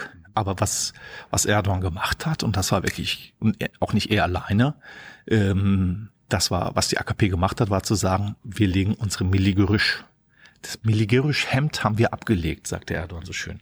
Ja, und hat die Partei geöffnet und hat, zu, äh, und hat die zu Ergebnissen geführt, von denen die alte Miligörisch nur hätte träumen können. Also die alten Parteien der Miligörisch-Bewegung. Ähm, weil er das gesamte, äh, das gesamte Mitte-Rechts-Spektrum, das vormalige Mitte-Rechts-Spektrum aufgenommen hat, aber auch in der, in der Partei waren viele Leute oder einige Leute, die, die in der Partei dann auch äh, äh, Funktionen übernommen haben als Minister oder so, aber viel wichtiger war noch sozusagen die publizistische Unterstützung, viele Leute, die aus der Linken kamen, Linksliberale, die gesagt haben, das ist äh, dieses Programm der AKP, die Demokratisierung des politischen Islams, aber auch wir werden die Türkei nach Europa führen. Ja, das fanden viele, äh, das fanden viele äh, äh, äh, unterstützenswert. Wir werden den Eindruck, die, wir werden den, die, die Dominanz des Militärs brechen. Weil auf der anderen Seite sozusagen die klassischen Säkularen in der Türkei, das waren die, die fanden, also das waren, die waren kulturell Europäer, ja, äh, Laizisten und Erdogan-Anhänger, äh, Quatsch, Atatürk-Anhänger, der auch die, die, die, die, die CAP, die GAP, ähm, Partei des äh, Staatsgründers Atatürk, die ist zwar so irgendwie Mitte links und sozialdemokratisch positioniert, aber eigentlich war das so die elitäre äh, kemalistische Partei. Ich glaube, es gibt keine sozialdemokratische Partei auf der Welt, die von so vielen Unternehmern gewählt wird wie, die GEP also den städtischen Unternehmern, mhm. die aus Istanbul und Izmir und so, äh, und den damaligen Bürokratie, die damals halt alle noch sehr kamalistisch war. Also Leute, die sozusagen auf einer kulturellen Ebene, äh, also die, die hörten Mozart und Beethoven, wenn du das so vielleicht auch die Rolling Stones oder so, ja.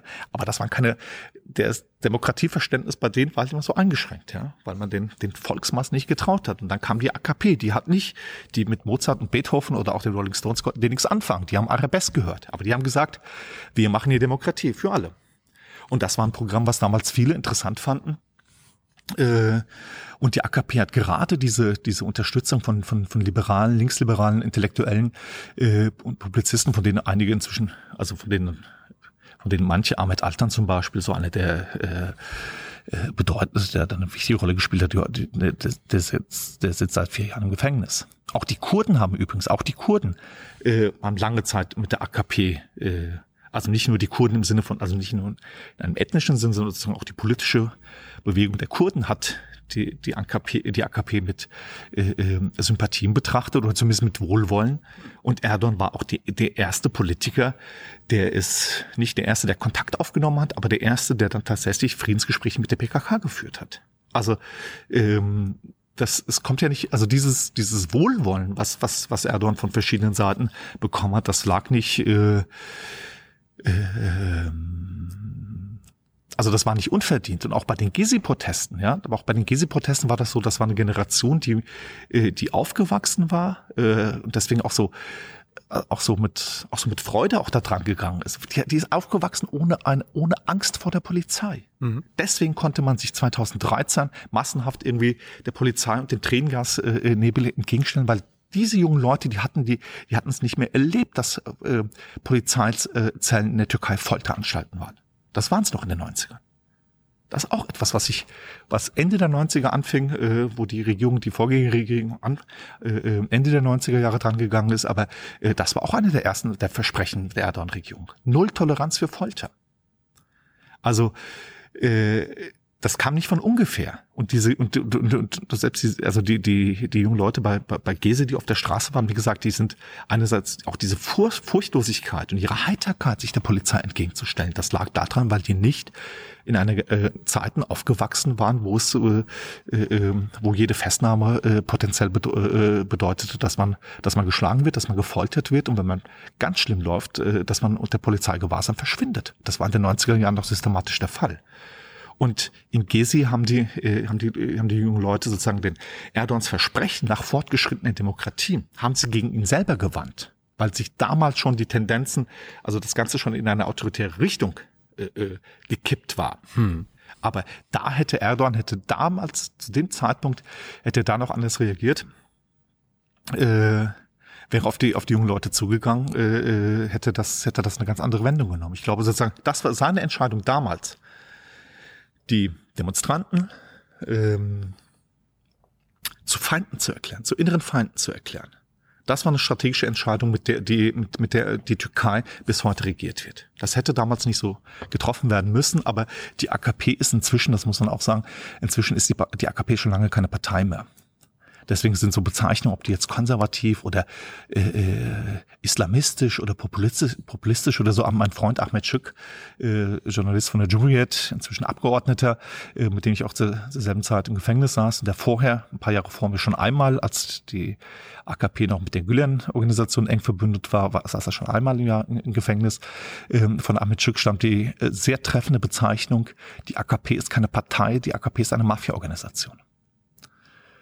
Und alles, was Erdogan sozusagen alles, ich glaube ja nicht, dass der ähm, sozusagen, er kommt aus diesem, er hat diesen islamistischen Background, den hat er in den letzten Jahren auch wieder verstärkt ausgespielt. Nach dem Putschversuch wurde es sogar eigentlich ein paar Jahre lang, wurde die Rhetorik eigentlich eher noch stärker nationalistisch als islamistisch. Jetzt zuletzt mit Hagia Sophia und ein paar, ein paar anderen Punkten zeigt sich wieder so eine, äh, ein islamistischer Diskurs, aber das ist letztlich nichts, äh, äh, Erdogan ist bei allen, es gibt sozusagen ist bei jedem, es gibt keine einzige politische Frage, wo er nicht, äh, bei der nicht irgendwann im Laufe seiner, der, äh, der letzten 20 Jahre nicht äh, das eine und das genau Gegenteil davon behauptet hätte.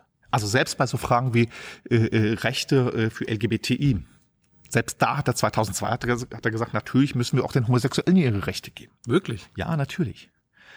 Und als Bürgermeister gibt, in Istanbul? Nee, das, das war, da war schon, ähm, das war schon 2002 im Wahlkampf, äh, äh, also bei dem, in dem ersten Wahlkampf, in den äh, Erdogan als äh, mit der AKP gegangen ist. Er war selber noch mit Politikverbot, Politikverbot belegt, äh, aber er war praktisch da schon der, Abdullah Gül war formal der äh, AKP-Vorsitzende, aber eigentlich war Erdogan da auch schon der äh, Primus inter pares zumindest.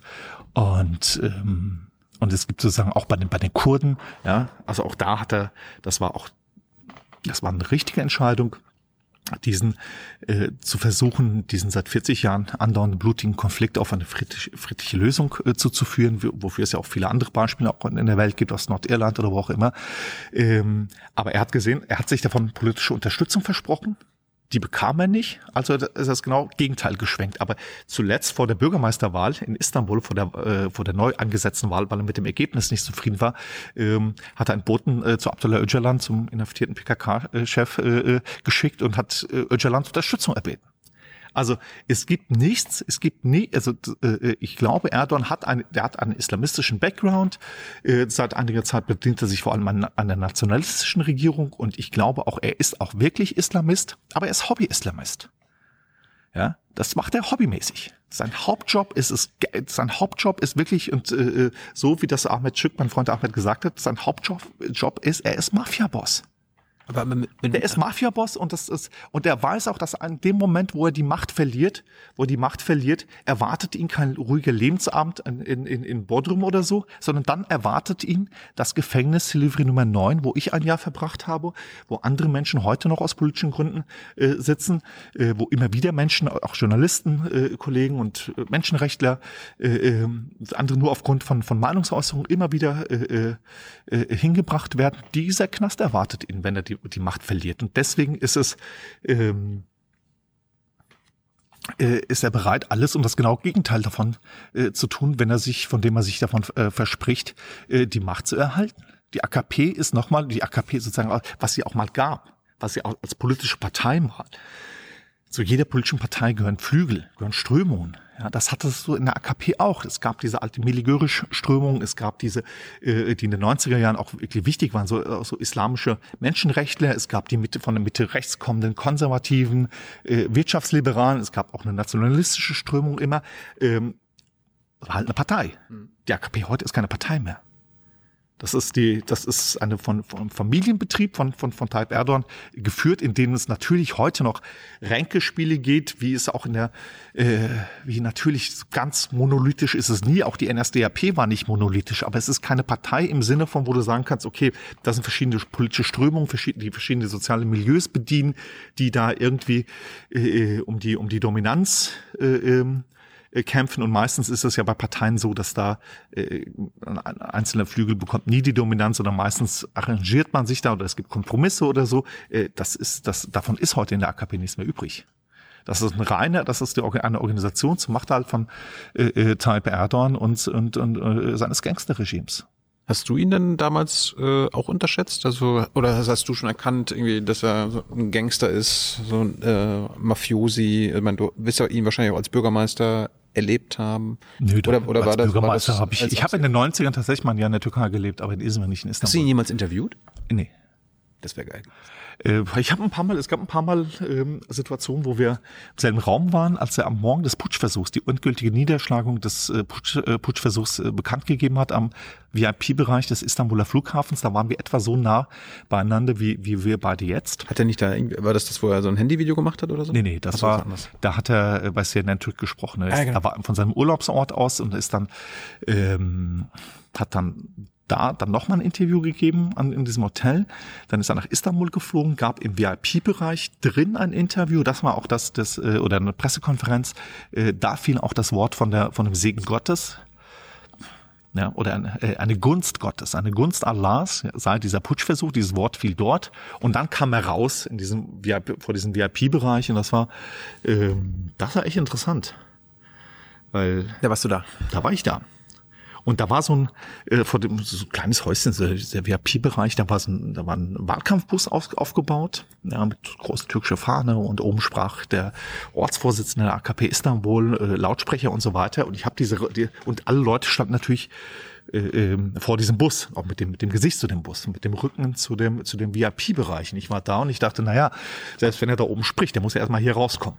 Also habe ich mich auf diese Treppe von diesem VIP-Bereich äh, äh, gestellt und so kam es dann auch, als er dann da rauskam, da war schon hell, ähm, dass er dann dort geredet hat. Das war echt ein interessanter, das war ein interessanter Anblick, weil äh, die Leute es dann natürlich irgendwann geblickt haben und die haben es irgendwie geschafft, dann Mikrofon so zu verlängern. Der ist dann gar nicht so im Bus, sondern hat von dort aus gesprochen. Das war eine krass, das Bild war, ähm, die Menschen, ein paar tausend, jetzt auch nicht so viele, aber so zwei, dreitausend Leute schätze ich, äh, die es dann irgendwann, irgendwann haben es geblickt, dass Erdogan jetzt da sozusagen nicht, nicht auf diesem Bus oben steht, sondern da hinten gekommen ist, aus dem VIP-Bereich auf so, so eine kleine Treppe steht. Alle treten sich um, riesen Gedränge, alle versuchten Selfies zu machen und das Ganze, das war so eine, so eine Menschenmenge, die so hin und her schwappt. Ich habe auch versucht, ein paar Fotos zu machen, die sind auch, die meisten sind verwackelt, weil es halt so viele Menschen drückten und um Erdogan herum bildeten, es waren ein paar äh, Leute in Zivil, die meisten jedenfalls, ähm, ob das, ich vermute mal, dass es Zivilpolizisten waren, das weiß ich aber nicht, aber Leute, die halt sozusagen eine Kette um ihn herum gebildet haben, mit einem Meter Abstand oder so. Und er war in der Mitte dieses Kreises. Und das Bild war dann alles alles wogte so hin und her, so Leiber, die sich die hin und her drücken, auch auch die auch seine Bodyguards, die um ihn um ihn herum dann die Kette gebildet hatten, auch die ähm, äh, schwankten hin und her. Nur in der Mitte dieses Kreises stand Tayyip Erdogan und er schwankte nicht und schaute und schaute ewig lange.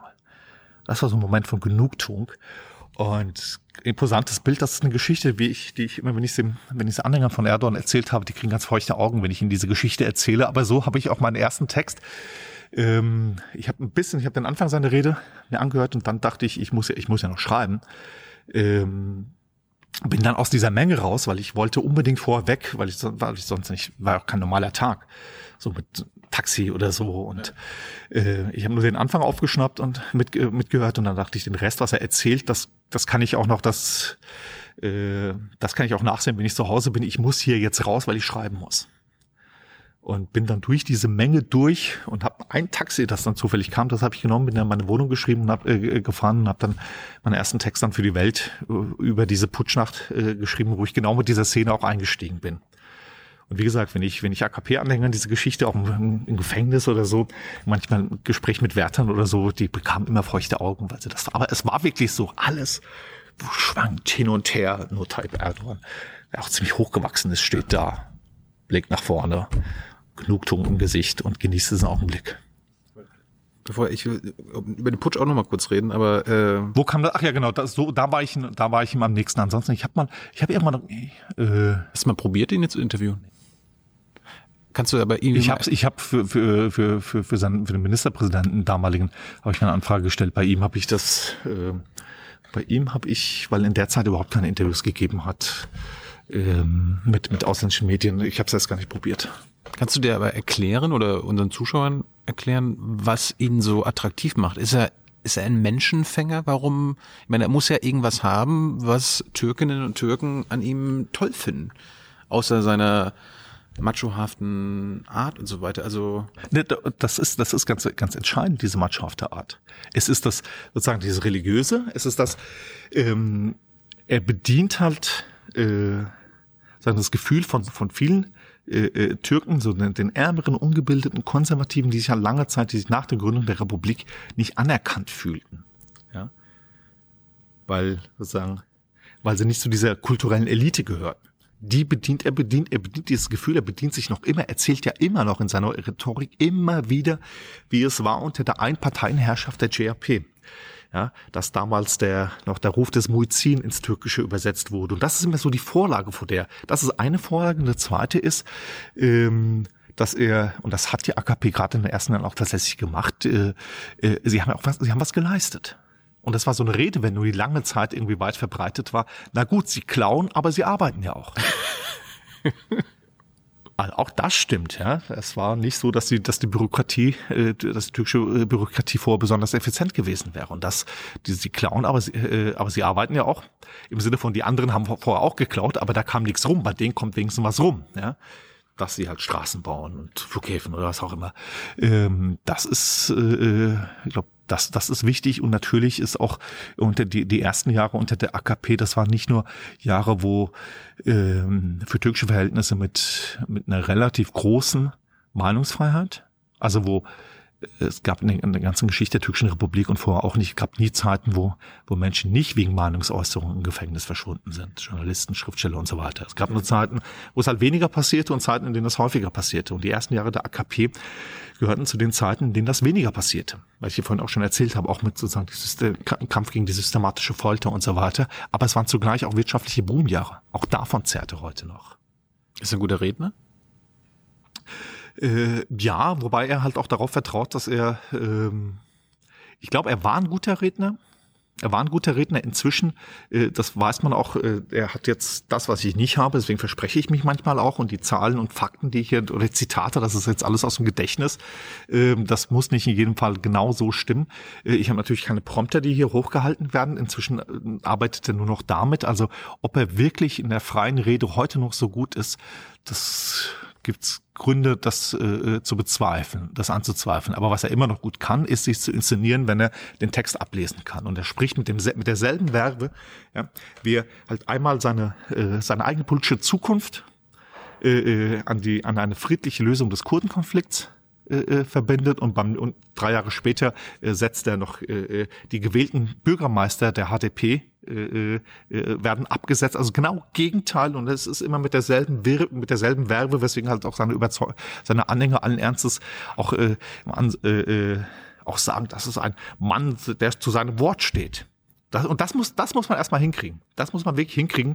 Äh, das eine und das genau Gegenteil davon zu sagen und sogar und immer noch das Image, nicht das, nicht das Image eines Wendehalses zu haben, sondern das Image von jemandem, der, äh, äh, der ein, ein Mann des Wortes ist. Aber liegt das an den Medien, dass die Medien das nicht... Liegt natürlich auch an den Medien, an dieser, an dieser äh, geballten Medienmacht. Die hat die aber, die ihm aber auch nicht reicht. Das sieht man jetzt an dem Internetgesetz, das in der Türkei jetzt gerade äh, gestern vom türkischen Parlament beschlossen wurde. Die hat diese ganze ähm, äh, Unterwerfung der türkischen Medien, großenteils der türkischen Medien, vor allem des Fernsehens, das Fernsehen so gut wie komplett äh, und Printmedien groß, großenteils, äh, das hat ihm halt nichts gebracht.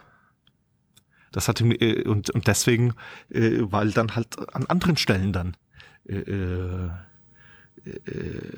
Nachrichten dann auch die Runde machen, die er nicht, die, die, die, die er nicht haben möchte. Und das ist jetzt der Generalangriff, nicht nur auf, jetzt, das gab es in den letzten Jahren immer wieder mal auf Twitter oder auf YouTube, sondern das ist jetzt der Generalangriff quasi auf, äh, auf äh, gesamte so Social Media. Weil es, äh, weil selbst in seiner eigenen Anhängerschaft ist das halt, äh, glaubt man diesen Medien halt weniger. Und das merkt er auch. Das bringt. Wie, wie alt ist er jetzt? Also wie, wie lange? Stell mir doch keine Faktenfragen, wenn ich kein Wikipedia und kein Aber- aber- Dings hier aber- Internet habe. Der ist was glaubst du, wie lang- Anfang der wie- 50er Jahre geboren, aber ich weiß genau, Datum wie, weiß ich jetzt lang, nicht. wie lange kann er das noch machen? Das weiß ich nicht. Will, Ich will, will er wie Putin bis, bis Mitte der 30er Jahre noch durchhalten? Oder? Na, es gibt jetzt die, äh, es gibt jetzt die, äh, ähm, äh, die Diskussion, was kommt als nächstes nach der Umwandlung der Hagia äh, Sophia in eine Moschee? Was macht er als nächstes? Wird er das Kalifat ausrufen?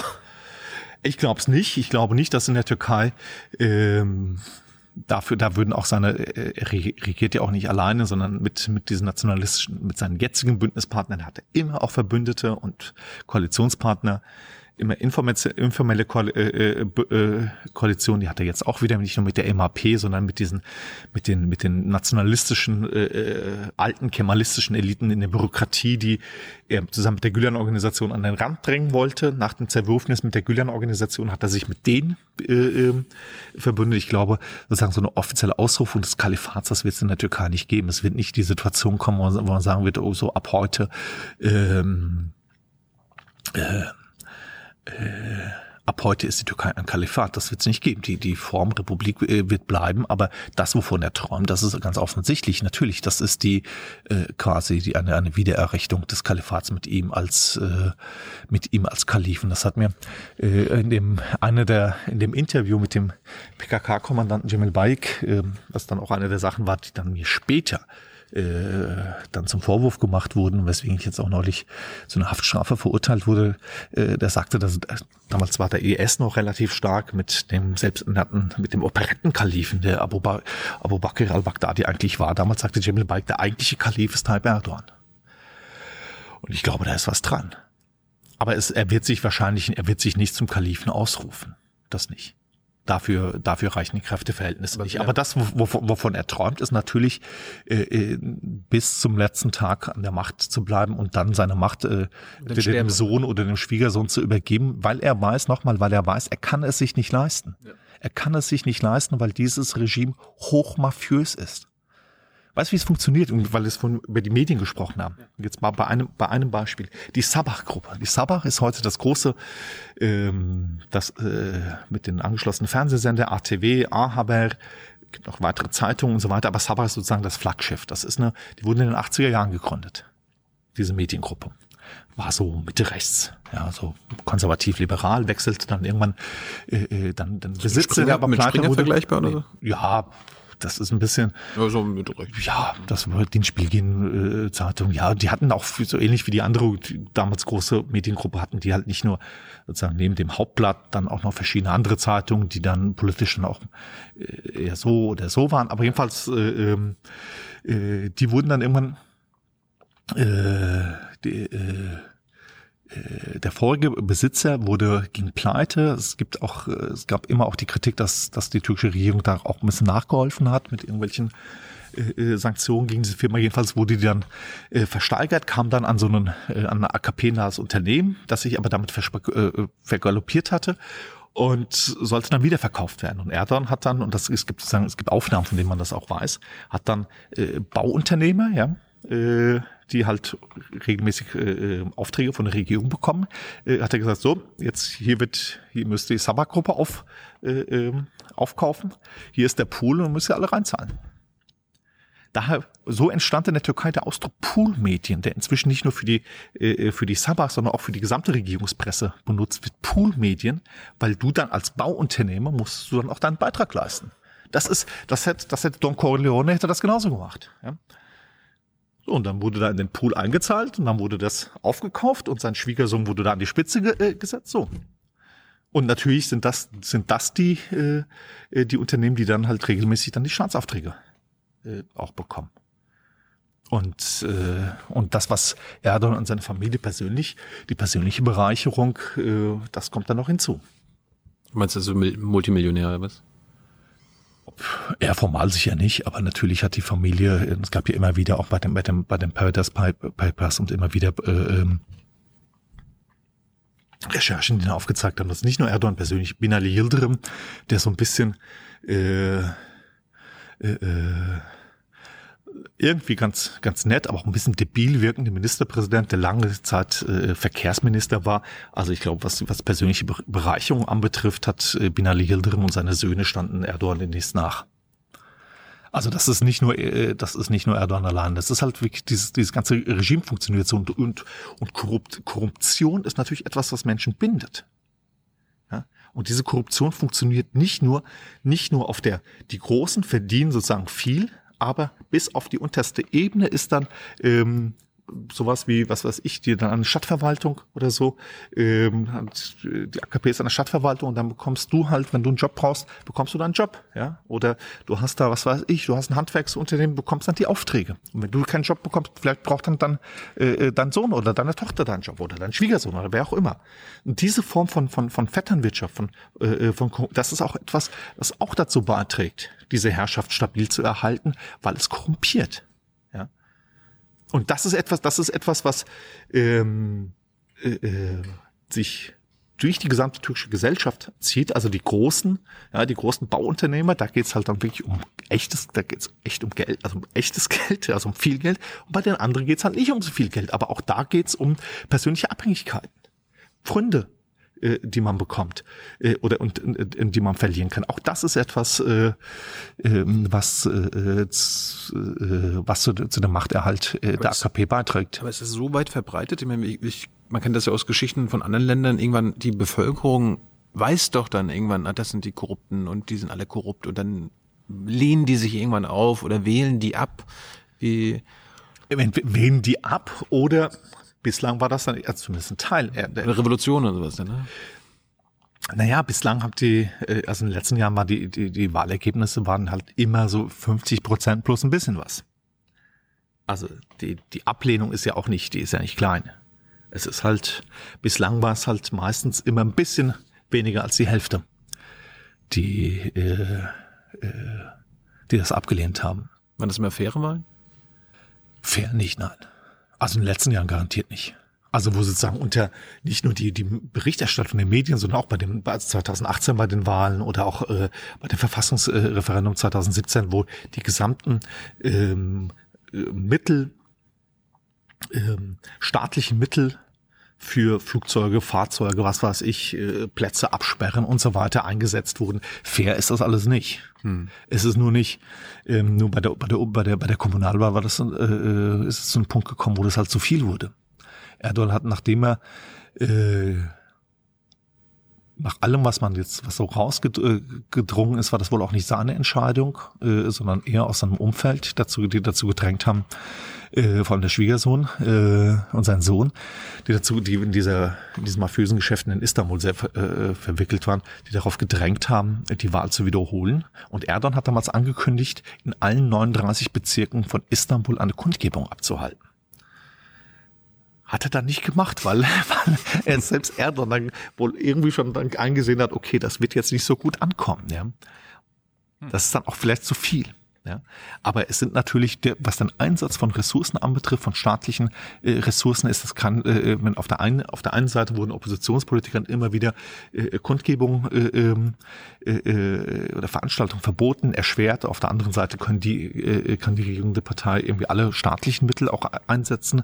Äh, und eine faire Wahl kann es natürlich auch nicht geben, wenn von der ähm, zweitstärksten Oppositionspartei des Landes irgendwie fast die gesamte Führung äh, im Gefängnis sitzt. Und das sitzt ja die, die, äh, die, die, und nicht, nicht nur die Führung, sondern Tausende von, von, von äh, Politikerinnen und Politikern der HDP sitzen im Gefängnis. Allein schon unter diesen Umständen kann das keine, äh, ist das, ist das keine äh, faire Wahl. Ob die Auszählung, ähm, ob die Auszählung so ob das immer so korrekt lief. Also beim Referendum äh, gab es diese Sachen mit diesen, mit, äh, äh, gab es berechtigte Anlass zu zweifeln, ob die Auszählung so korrekt war. Aber äh, da, wo die Opposition auch gut genug aufgestellt ist und äh, die äh, Wahlauszählung auch überprüft, das hat, äh, wie das in Istanbul dann der Fall war, was dann die JEP organisiert hat, vor allem die Stadt, die Ortsvorsitzende der JEP Istanbul, Jana Kaftanjolu, ähm, dass die vor allem über die, die äh, es organisiert hat, dass tausend oder hunderte von Leuten, vielleicht auch tausende von Leuten wochenlang in diesen Wahllokalen schliefen. Vielleicht erinnerst du dich an die Bilder, wo Menschen auf diesen, auf diesen Säcken mit den, mit den Stimmzetteln äh, geschlafen haben, um zu verhindern, dass da die Stimmen wegkommen. Ja so hat man das dann auch äh, geschafft zu verhindern, an Stimmklau äh, äh, zu verhindern. Ich glaube, und das sind auch eine der Sachen, die dafür sprechen, dass es in der Türkei halt trotz allem nicht so einfach ist, die Demokratie einfach abzuschaffen. Also die Türkei hat eine, eine Geschichte von 150 Jahren äh, äh, Erfahrung mit Parlamentarismus und es gab immer wieder, es gab Machtergreifung des Militärs, es gab autoritäre Regime, aber es endete äh, immer relativ bald dann wieder mit einer Rückkehr äh, äh, in die Demokratie. Also so einfach ist es in der Türkei nicht, die ähm, es ist weder äh, einfach die Demokratie abzuschaffen, und Erdogan ist halt, das unterscheidet ein solches Regime wie das von Erdogan oder auch, auch das von Putin von klassischen Diktaturen, ja, dass sie sich selber rechtfertigen dadurch. Erdogan sagt ja immer, ich habe die Stimmen von 52 Prozent sind hinter mir. Ich wurde demokratisch gewählt. Das kann er nicht einfach so absetzen. Das hatte bei den Kurden, in den kurdischen Städten hat er das gemacht. Also immer zweimal, ja. Also 2006, äh, 2016 wurden reihenweise die Bürgermeister abgesetzt, von, durch Zwangsverwalter ersetzt. 2018 hat die HDP all die meisten dieser Kommunalverwaltung wiedergewonnen. Und dort wurden sie wieder abgesetzt. Also es ist nicht so, dass er es gar nicht macht, aber in Istanbul und in Ankara, das hat er sich dann doch nicht getraut, weil es auch die eigene Legitimität angreifen würde. Das Vorgehen gegen die Kurden, da kann er sich darauf vertrauen, äh, dass halt auch ein großer Teil der, der äh, oppositionellen Milieus das mit unterstützt. Deswegen traut er sich das. Hm.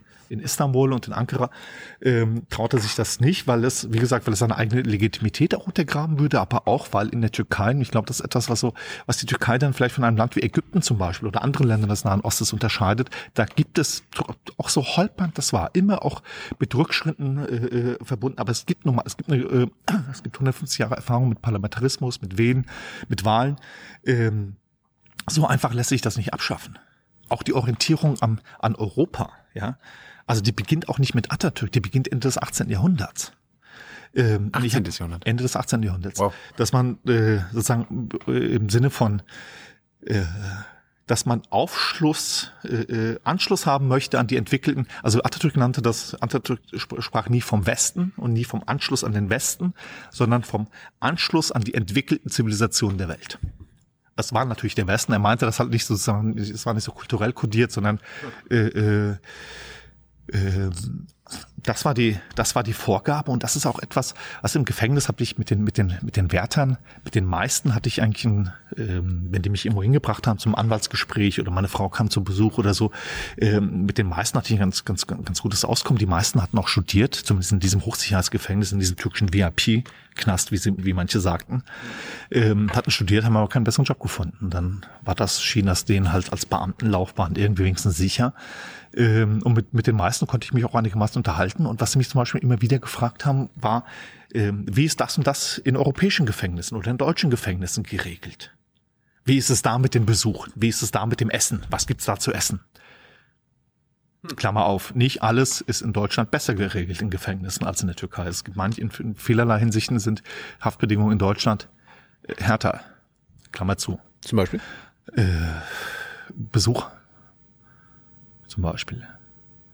Ähm, die Unterbringung. Also ich hatte, ich war, ich war, ich war in Isolationshaft komplett. Das geht, das wird in Deutschland so nicht mehr praktiziert. Aber die Zelle, die ich hatte, ich hatte zwölf Quadratmeter in Deutschland, sind das in der Regel äh, sechs, sieben Quadratmeter. In der Einzelunterbringung. Ja, ja. Das ist was anderes als die Einzelhaft.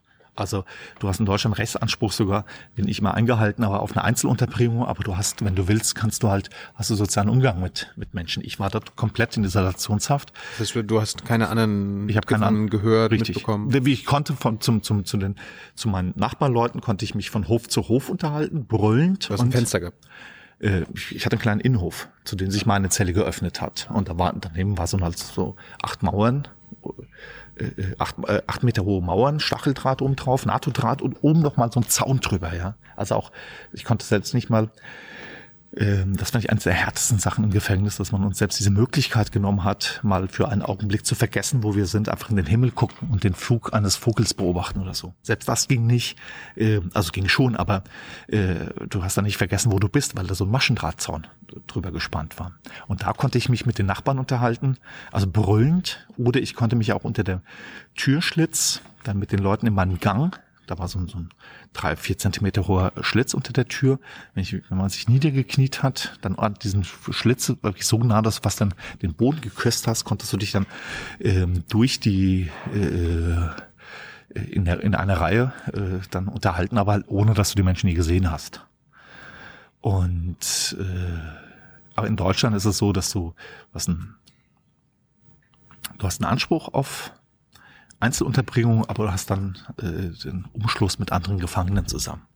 Ich war sogar beim, noch bei, auf einem Sportplatz. Ich wurde irgendwann ähm, nach ein paar Monaten am Anfang war das gar nicht, war das ausgesetzt, aber irgendwann hat man dann wieder diese Sportplätze geöffnet. Ich bin sogar dahin.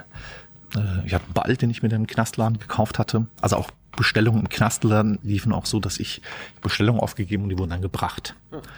Äh, ich hatte einen Fußball, den ich in den, im Hof da benutzt habe und irgendwann wurde ich dann auf diesen Sportplatz äh, gelassen. Selbst da war ich alleine.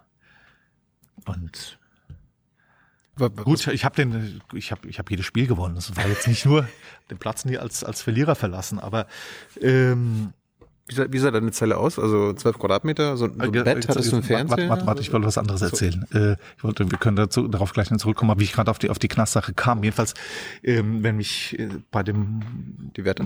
die Werte auf dem Weg zur, äh, zum Familienbesuch oder zum Anwalt oder was auch immer, wenn wir so ein bisschen ins Gespräch kamen, dann, das war immer einer, der mich dann irgendwo hingebracht hat, ähm, oder da abgeholt hat, ähm, der mich dann gefragt hat, wie ist denn das, das und das in Europa geregelt? Und das wäre keine dieser Werte und ein Teil von denen waren auch AKP-Anhänger, ja, also was man auch gemerkt hat. Aber es würde keinem auf die Idee kommen, auch keinem AKP-Anhänger zu fragen, ähm, wie denn irgendwas in Russland geregelt ist, ja, dem neuen Bündnispartner der Türkei. Oder äh, keiner würde sich auf die Idee kommen, sich mit Saudi-Arabien oder Katar oder dem Iran oder so messen zu wollen. Sondern das, woran man sich misst und wo man halt auch Teil sein möchte, ja, und dann auch immer wieder, auch in den letzten Jahren, auch unter der Erdogan-Regierung, also äh, in den Jahren, als die Türkei noch unter Erdogan wirklich mit großen Reformschritten vorwärts ging, von, von Europa abgewiesen wurde, ähm, was dann auch viele äh, ähm, äh, gekränkt hat.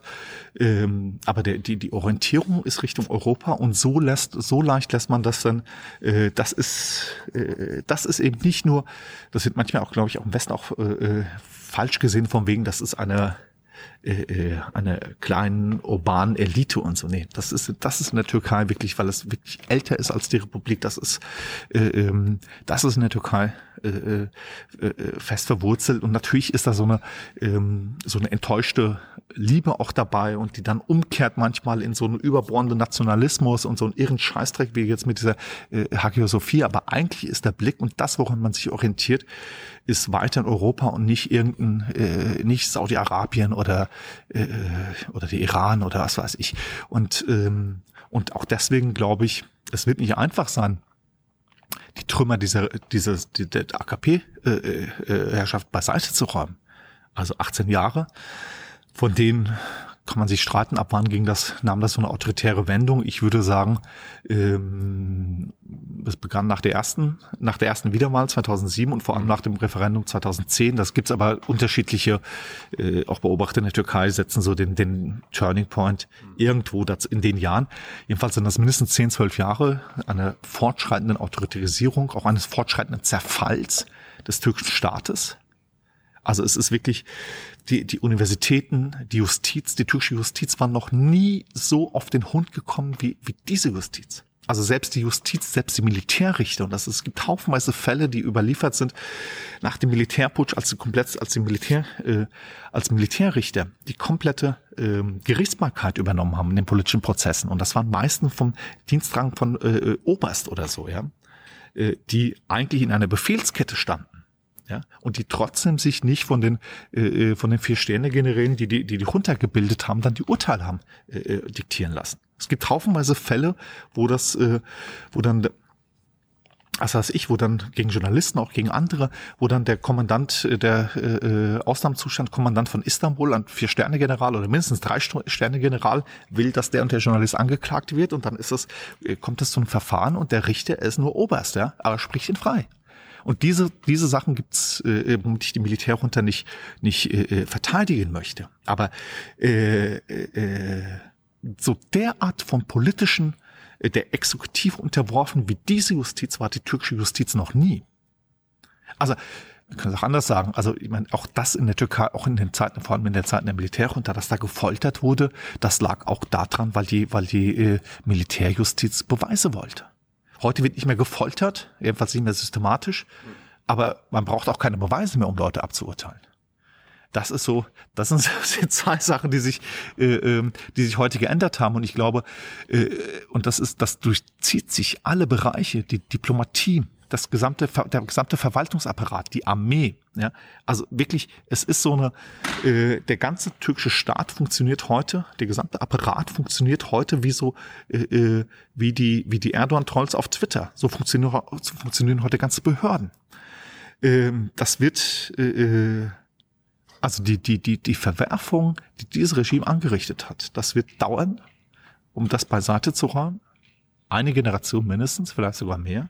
Aber trotzdem äh, bin ich jetzt bin ich nicht so komplett pess äh, äh pessimistisch, weil es halt einfach eine äh, äh, eine stabile Grundlage äh, gibt in dieser türkischen Gesellschaft immer noch, ja, was was die sozusagen die Orientierung an der Demokratie anbetrifft, auch die Orientierung äh, ähm, an einer am Laizismus, an einer an der an der äh, modernen Zivilisation und nicht äh, die, die, die Großteil der Gesellschaft ist nicht rückwärts gewandt. Bevor wir zu den Haft kommen, du hast jetzt, weil wir beim Militär gerade waren und der Putsch, den hast du oft angesprochen, kannst du noch mal ganz kurz für das Publikum erklären, was es mit diesem Putsch auf sich hatte? Wer hat da geputscht?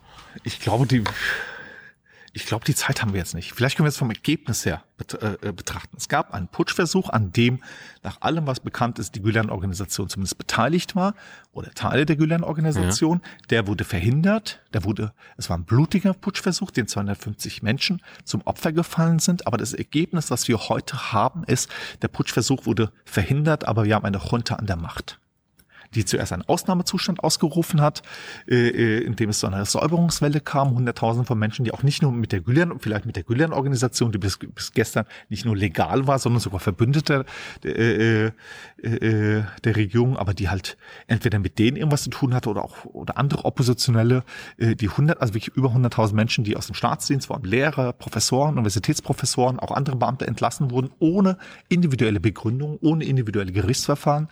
Ähm, Schließung von Medien, haufenweise Medien, die geschlossen wurden, in, gerade in den kurdischen Gebieten, äh, äh, Kommunalverwaltung, die abgesetzt wurden und, und, und alles sozusagen. Wenn die Junta, wenn die, wenn die Putschisten erfolgreich gewesen wären und eine Junta etabliert hätten, wäre das ungefähr äh, äh, wäre das ungefähr, äh, äh hätte das ungefähr zu denselben Ergebnissen geführt. Also nach dem Militärputsch 1980, der viel blutigere Konsequenzen hatte, aber damals wurden ungefähr 150 Universitätsprofessoren aus dem Staatsdienst entfernt. Jetzt waren es mehrere tausend. Hm. So, also das ist äh, bist, es war ein echter es war ein, es war ein Putschversuch. Bist du, bist du froh, dass er gescheitert ist? Ja, natürlich. Ja. Weil äh, der ein, ein abgesehen davon, dass er von, von sozusagen auch die, auch dieses theokratische Regime, was das, das, das Fethullah Gülen äh, vorgeschwebt hat, auch das haben wir. Also wahrscheinlich wäre auch die, auch wenn die Putschisten erfolgreich gewesen wären, vielleicht hätten wir jetzt auch die, diese aus symbolischen Gründen so wichtige. Man könnte diese Hagia Sophia, äh, äh, die kann ja auch, es könnte ja auch, weißt du, man, man kann das ja auch so regeln, dass da freitags Freitagsgebet ist und sonntags ist da, ähm, äh, äh ist da äh, orthodoxer Gottesdienst und dazwischen ist da und, und an anderen Wochentagen ist das Museum. Also das ist ja nicht äh, die, die, sozusagen die laizistische äh, Regier äh, Republik steht und fällt nicht mit dieser Hagia Sophia, aber von symbolträchtiger Wahl von symbolträchtiger Bedeutung, weil die, weil die Islamisten daran das immer festgemacht haben, ja, dass sozusagen, dass sie das Land verloren haben, dass das Land äh, äh Gott verloren hat oder so. Dafür war das immer, deswegen war das, hat das nur diese symbolische äh, äh, Bedeutung. Und wenn dieser Putsch, Putschversuch erfolgreich gewesen wäre, keine Ahnung, wahrscheinlich hätten die das, hätten die irgendwann auch die Hagia Sophia äh, wieder in eine eine Moschee umgewandelt. Was aber wirklich nicht das, das ist nicht das, wirklich nicht das Schlimmste. Das Schlimmste ist, dass wirklich die, die das Parlament wurde außer Kraft gesetzt. Mhm. Es gab eine, äh, eine Verfassungsreform, die wirklich, das ist, das ist, das nennt sich Präsidialsystem, aber das ist eigentlich ein Unding, weil es alles, was es an Checks and Balances, ja, an, an Kräftegleichgewicht, Gewichten, was es für ein Präsidialsystem äh, äh, absolut notwendig ist. Also ein Präsidial, Präsidialsystem braucht, hat in den meisten Fällen geht das einher eigentlich auch mit einem föderativen System. Und wenn es das nicht gibt, muss es umso stärker, muss das Parlament sein. Äh, äh, all das ist, das Parlament wurde, äh, äh, ist, ist, ist praktisch bedeutungslos geworden und dieses Referendum wurde unter den Bedingungen des Militär äh, des, des, des Ausnahmezustandes mhm. äh, durchgeführt. Kurz, äh, der Putsch wurde abgewehrt, aber äh, seither regiert äh, Erdogan und seine Verbündeten wie, wie eine Junta. Du wurdest Februar 2017 festgenommen, aber das war nicht deine erste Festnahme, ne? Ja, aber der, das andere, das war auf einer Pressekonferenz, habe ich eine Frage gestellt, wurde ich mit zwei Kollegen, türkischen Kollegen. 2015 war das, ne? 2015 ja, an der syrischen Grenze bei so einer improvisierten Pressekonferenz und, aber das ging, äh, das war nach dieser, nach der Parlamentswahl im Juni 2015, wo die AKP zum ersten Mal ihre Mehrheit verloren hatte und, äh, das war da, wir waren dann auf der, auf dem örtlichen Polizeirevier also gleich Antiterroreinheit, ja, drunter machen sie es nie. Aber das, das Ganze dauerte zwei Stunden, dann waren wir wieder frei. Also das war damals selbst auch in der, in der Türkei noch eher ungewöhnlich, dass Journalisten festgenommen werden, ähm, weil sie auf einer Pressekonferenz äh, den örtlichen äh, Verantwortlichen eine Frage gestellt hatten. Also das war damals noch äh, äh, auch für türkische Verhältnisse noch, noch äh, ungewöhnlich. Das war meine erste Festnahme. Aber wie gesagt, die dauerte, das waren nur zwei Stunden. Worüber hast du so ähm, geschrieben, dass das, das Erdogan-Regime gestört hat? Also man, du hast über seinen Sohn recherchiert, du hast irgendwie Leaks äh, veröffentlicht, mit PKK-Leuten geredet. Na, ich glaube, was am meisten, ähm, also was ich auch weiß, was ich vorher auch schon ja. sowohl aus der sozusagen aus dem Umfeld äh, der Regierung und aus dem Presseamt als auch von anderen, von, von türkischen Politikern, zum Beispiel die Deutschkonten, die mir gesagt haben, du fällst auf. Ja, also die Ante, du musst aufpassen. So, ähm, ich glaube, also ich bin aufgefallen durch meine Arbeit und ich glaube, unter einer der wichtigen Sachen, gerade in den Jahren ab 2015, als ich da war, nach dieser verlorenen Wahl im Juni 2015, hatte Erdogan dann den Waffenstillstand mit der PKK aufgekündigt. Es gab dann diese Anschlagswelle, vor allem von, äh, vom IS äh, gegen kurdische und li äh, linke Ziele und dann später auch gegen Touristen und so. Das war dieses Blut, äh, blutige Jahr 2015 äh, und das Kurdenthema war da, oder der Kurdenkonflikt, der dann wieder äh, äh hochbrannte und ich, und ich war, glaube ich, ähm, äh, von den ausländischen äh, Journalisten war ich derjenige oder einer derjenigen, die am häufigsten in den kurdischen Gebieten waren. Und so. Und ich glaube, das, also allein dadurch bin ich aufgefallen. Deswegen haben sie mir auch meinen Antrag auf, auf, eine, auf eine Akkreditierung, auf einen Presseausweis, äh, wurde nicht abgelehnt, aber der wurde anderthalb Jahre lang nicht, äh, nicht beantwortet. Ähm, ich glaube, ich bin dadurch einfach aufgefallen durch meine Arbeit als Journalist und dann. Aber du hast doch für ein deutsches Medium gearbeitet. Warum, was hat dich das interessiert?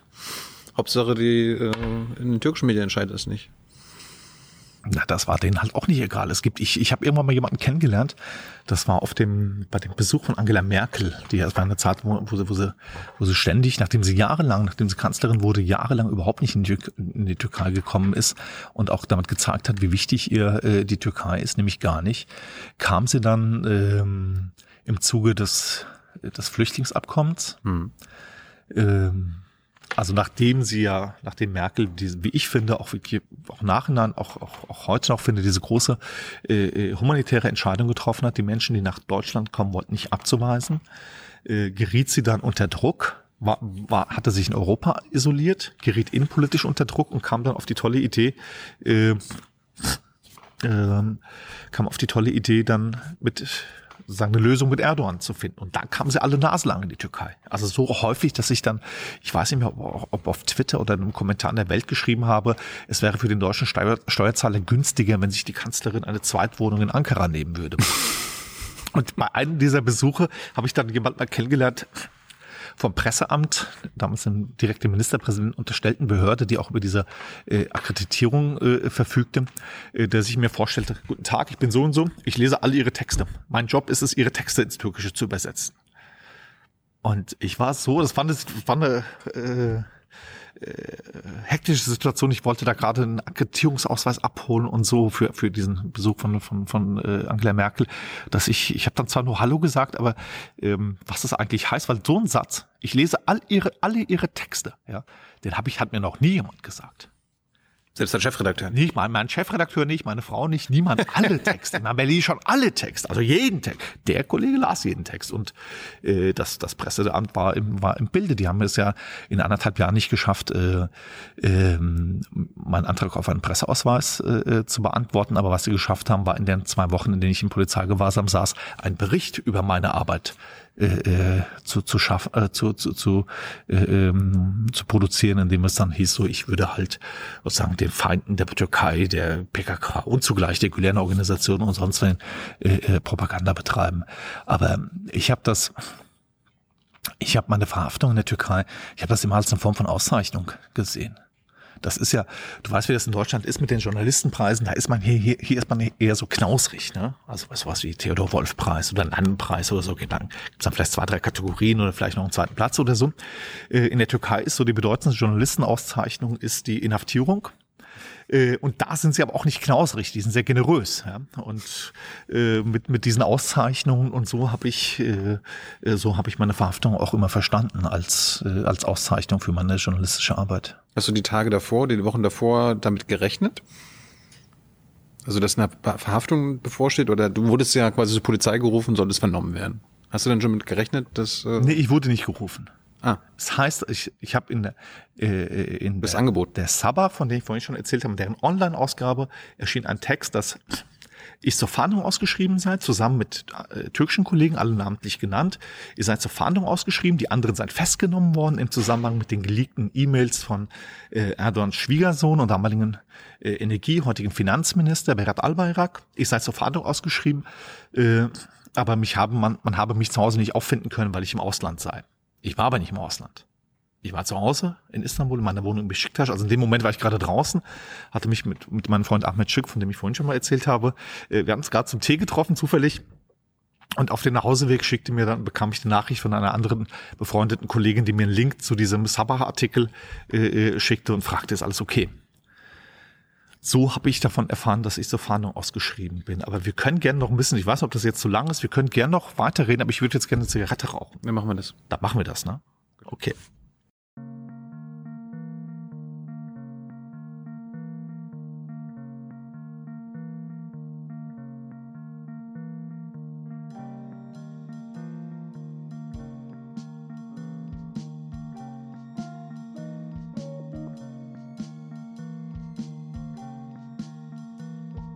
Wir waren stehen geblieben. Jetzt Raucherpause ist vorbei. Wir waren stehen geblieben. Du hast von dem Artikel erfahren. Du mhm. wurdest angerufen. Wie hast du denn darauf reagiert? Na, ich bin dann nach Hause, auch auf so Schleichwegen. Ich dachte, keine Ahnung, vielleicht steht die Polizei jetzt bei mir schon vor der Tür und da wollte ich auch nicht so reinrennen. Ähm, war aber keiner da und dann habe ich meinen Freund und Kollegen Daniel Dillenböhmer hier bei der Welt angerufen. Es war Weihnachten, ersten Weihnachtstag und äh, wir haben kurz beraten, was wir machen und äh, kamen dann beide zu der Übereinkunft, dass, es, äh, dass wir uns an die Bundesregierung wenden. Mir, mir war vorher vom deutschen Botschafter ähm, bei einer anderen Gelegenheit war mir mal angeboten worden, zu, für, für, für ein paar Tage in der Residenz des deutschen Botschafters am Bosporus unterzutauchen. Das ist ein großes Gelände mit mehreren Gebäuden. Da ist so die Deutsch-Türkische Handelskammer, ein Kindergarten, Deutsch-Türkische Kulturakademie und eben die eigentliche Residenz des Botschafters direkt am Bosporus gelegen ein bisschen außerhalb des Stadtzentrums und hatte mir mal bei einer anderen Gelegenheit angeboten, dort für ein paar Tage unterzukommen, unterzutauchen ähm, was ich damals nicht in Anspruch genommen habe, aber in dem Moment dachte ich, das ist das Beste da, weil wenn ich zur Fahndung ausgeschrieben bin, dann äh, möchte ich jetzt nicht zu Hause warten, bis die Polizei kommt. Ich kann aber auch nicht zu irgendwelchen Freunden oder Verwandten gehen, weil ich sie dadurch auch selber auch, auch, auch gefährden würde. Und dann habe ich versucht, den deutschen Botschafter und den deutschen Generalkonsul zu erreichen, die ich auch alle persönlich kannte durch meine Arbeit. Ich hatte alle, äh, alle Handynummern, aber es war Weihnachten, war jetzt nicht so ganz einfach. Und Daniel rief parallel die Bereitschaft ähm, des Auswärtigen Amts an und dann bekam ich relativ relativ schnell auch die Nachricht, okay, du kannst da, du kannst da hin. Und dann bin ich da untergetaucht. Ähm, hm? Alleine? Alleine. Ich war in dieser Residenz ganz alleine. Ich habe mir dann ähm, auch inter- also so die das unmittelbare Nachbargrundstück, was mal früher dem deutschen Repräsentanten von Krupp und äh, Mauser und so Waffen, deutschen Waffenfirmen zu Zeiten des Osmanischen Reiches gehörte, einen gewissen August Huber. Ja, die Villa trägt heute noch den Namen äh, Huber Villa, gehört aber seit den 80er Jahren dem türkischen Staatspräsidenten, also dem Präsidialamt. Ähm, Das ist der offizielle Istanbuler Dienstsitz des türkischen Präsidenten, ist genau nebenan das Gelände der Villa Huber. Also Erdogan und ich waren da Nachbarn. Wir haben es aber nie gesehen. Äh, jedenfalls, aber ich wusste ich ja auch, dass da die Nachbarschaft und allein durch diese Nachbarschaft auch draußen auf dieser auf der Uferpromenade, ähm, allein deshalb ist da natürlich auch äh, besonderes Polizeiaufkommen und ich habe kurz überlegt, ob ich mir ein Zimmer mit Blick auf den Bosporus nehmen soll, aber dachte, nee, den ist vielleicht nicht das sicherste, aber ich nehme jetzt natürlich den, ich gönne mir jetzt das schönste Zimmer hier mit dem Blick auf den Bosporus. Und dort bin ich dann für ungefähr sechs Wochen untergekommen aus zwei Gründen. Zum einen, äh, weil ich einen Anwalt suchen wollte, was nicht so einfach war, weil unter diesen Umständen einen Anwalt zu finden, der äh, A äh, vom Fach ist, Medienanwalt ist, der B ähm, den Mut hat, ein solches Verfahren zu übernehmen, der C nicht gerade selber im Gefängnis sitzt und der D auch noch Zeit hat, ja, das war quasi unmöglich, weil äh, die wenigen Anwälte, auf die die ersten drei Voraussetzungen zutrafen, nämlich vom Fach, Medienanwalt, äh, mutig und nicht selber im Knast, die waren natürlich total überlastet, ja, weil es natürlich nicht nur die, die Kollegen äh, waren, die im, Ge im Gefängnis saßen, sondern die Zahl der Strafverfahren gegen Journalisten waren ja viel, viel mehr. Die, die, die, die hat auch, da hat auch, führt auch keiner eine Statistik drüber, weil das wirklich unüberschaubar ist. Jedenfalls war das das eine. Aber selbst die ersten Anwälte, die wir kontaktiert haben, sagten uns, äh, hier ist der Rechtsstaat aus der Kraft gesetzt. Hier gibt es nichts, was wir für dich tun können. Wenn dir einer helfen kann, dann ist es die Bundesregierung. Also haben wir, ähm, habe ich meine Bitte um Gastfreundschaft der Bundesregierung habe ich verbunden mit der Bitte um diplomatische Unterstützung für irgendeine Form von politischer, äh, diplomatischer Lösung. Und das hat die Bundesregierung versucht. Sowohl das Auswärtige Amt als auch das Kanzleramt äh, haben in Gesprächen mit der, mit der türkischen Seite eine irgendeine Form von, von, von Lösung gesucht. Wir haben zugleich über Kontakte in die türkische Regierung, in das Umfeld von Erdogan, äh, haben wir das dann äh, auch das haben wir versucht, auf so einem Weg, sozusagen der, von der türkischen Seite und über die Bundesregierung irgendeine Form von äh, äh, politischer Lösung zu äh, bewirken. Und ähm, Anfang Februar 2017, da saß ich dann auch schon seit fünf Wochen da, äh, kam Angela Merkel zu Besuch äh, nach Ankara. Ähm, wie gesagt, noch immer, der Flüchtlingsdeal war schon in Kraft, aber das war noch die, die Fortsetzung, wo sie wirklich sehr oft äh, in die Türkei reiste. Ähm, da hat sie das im Gespräch mit vier, unter vier Augen bei Erdogan angesprochen. Das war das Höchste, was wir erreichen konnten. Aber es passierte nichts. Und dann habe ich mir gedacht, okay, wenn wir hier so keine Lösung finden, dann war es das. Ich bin, ich war da nicht sauer auf die Bundesregierung oder enttäuscht oder so, sondern äh, es hat einfach nur nicht geklappt. Und ich, ich dachte mir, okay, ich, ich war jetzt nicht darauf aus, hier mich zum äh, Posterboy der Pressefreiheit oder so machen zu lassen. Ich habe eine stille Lösung bevorzugt. Ich habe es versucht, das hat nicht geklappt. Aber wenn das nicht klappt, dann werde ich mich nicht hier auf eine unbestimmte Zeit, womöglich für auf Jahre. Ich hatte damals das abschreckende Beispiel, Beispiel äh, Julian Assange vor Augen. Ich werde mich nicht auf, auf Jahre hier niederlassen. Und dann musste ich ja damit rechnen, dass die türkische Seite das jederzeit publik macht. Ich habe mich auch immer, das war eine der Fragen, die ich mir immer gestellt habe. Warum zum Teufel machen die das nicht publik? Das wusste keiner, dass du da bist. Also Das ist. Äh, das haben sie dann irgendwann erfahren. So. Ähm, äh, äh, Haben Sie in der Zwischenzeit eine Wohnung durchsucht und so? Nee, nein. Auch nicht. Nein, aber sie hatten ja meinen Namen. Es gab diesen einen und diesen einen Bericht ist nichts gefolgt, ja. Und ich dachte mir, das ist doch eigentlich für diesen für diesen äh, Talk in der Türkei, der erst nicht erst mit Erdogan begonnen hat, sondern der eigentlich viel älter ist, ja, dass der Terrorismus in der Türkei, auch die PKK und die Kurden, das ist ja alles nur vom Ausland gesteuert, ja. Da hätten sie doch jetzt eine wunderbare äh, äh, äh, Gelegenheit, um das äh, sozusagen ein Beweis für diese These, ja. Ich, der Terrorist, den die, den die Bundesregierung schützt. Das ist doch, das ist doch, das ist doch gefundenes Fressen. Wieso machen die es nicht öffentlich? Ich hatte keine Antwort darauf, aber ich musste damit rechnen, dass sie das irgendwann öffentlich machen. Und das hätte noch mal die Situation dort äh, äh, sehr erschwert. Und deswegen dachte ich dann irgendwann, habe ich dann gesagt, okay, äh, liebe Bundesregierung, Dankeschön. für Ihren Einsatz und bitte machen Sie weiter Ihren Job, aber ich mache jetzt meinen. Ich gehe da erst hin. Wollen wir doch mal sehen, was passiert. Zur Polizei. Zur Polizei. Warum hast du nicht gesagt, ich gehe zurück nach Deutschland? Na, ich war zur Fahndung ausgeschrieben. Du hättest das Land nicht verlassen dürfen. Ich hätte das Land nicht verlassen dürfen. Hm. Und auf irgendeine Weise äh, illegal das Land zu verlassen, das wollte ich nicht. Okay. Also diese Idee wurde mir auch vom Auswärtigen Amt mal so mal so zugetragen, so als Gedankenspiel und das habe ich dann als das habe ich auch sehr schnell abgelehnt. Ähm, äh, auch deshalb, weil ich dachte, äh, äh, ich habe das in meinem Buch, das hast du ja auch hier äh, vorliegen. Ich habe das mal so mit, mit dem Bild dargestellt. Das ist so wie etwa, wenn du, wenn du, äh, äh, du, du hast drei Gläser Bier getrunken und fährst, setzt dich ins Auto und siehst eine Polizeisperre. Ja? Und entweder hältst du an und äh, riskierst eine Geldstrafe wegen äh, Alkohol am Steuer oder du drückst aufs Gas. Ja? Aber dann riskierst du nicht nur Alkohol am Steuer, sondern dann hast du gefährliche Angriffe in den Staat, äh, Straßenverkehr, Widerstand gegen Vollzugsbeamte, was weiß ich was am Hals. Ja? Und so habe ich das eingeschätzt, dass selbst wenn ich verhaftet werde, wenn ich ins Gefängnis komme, äh, hab ich davon, bin ich davon ausgegangen, dass das nur ein paar Monate dauern würde.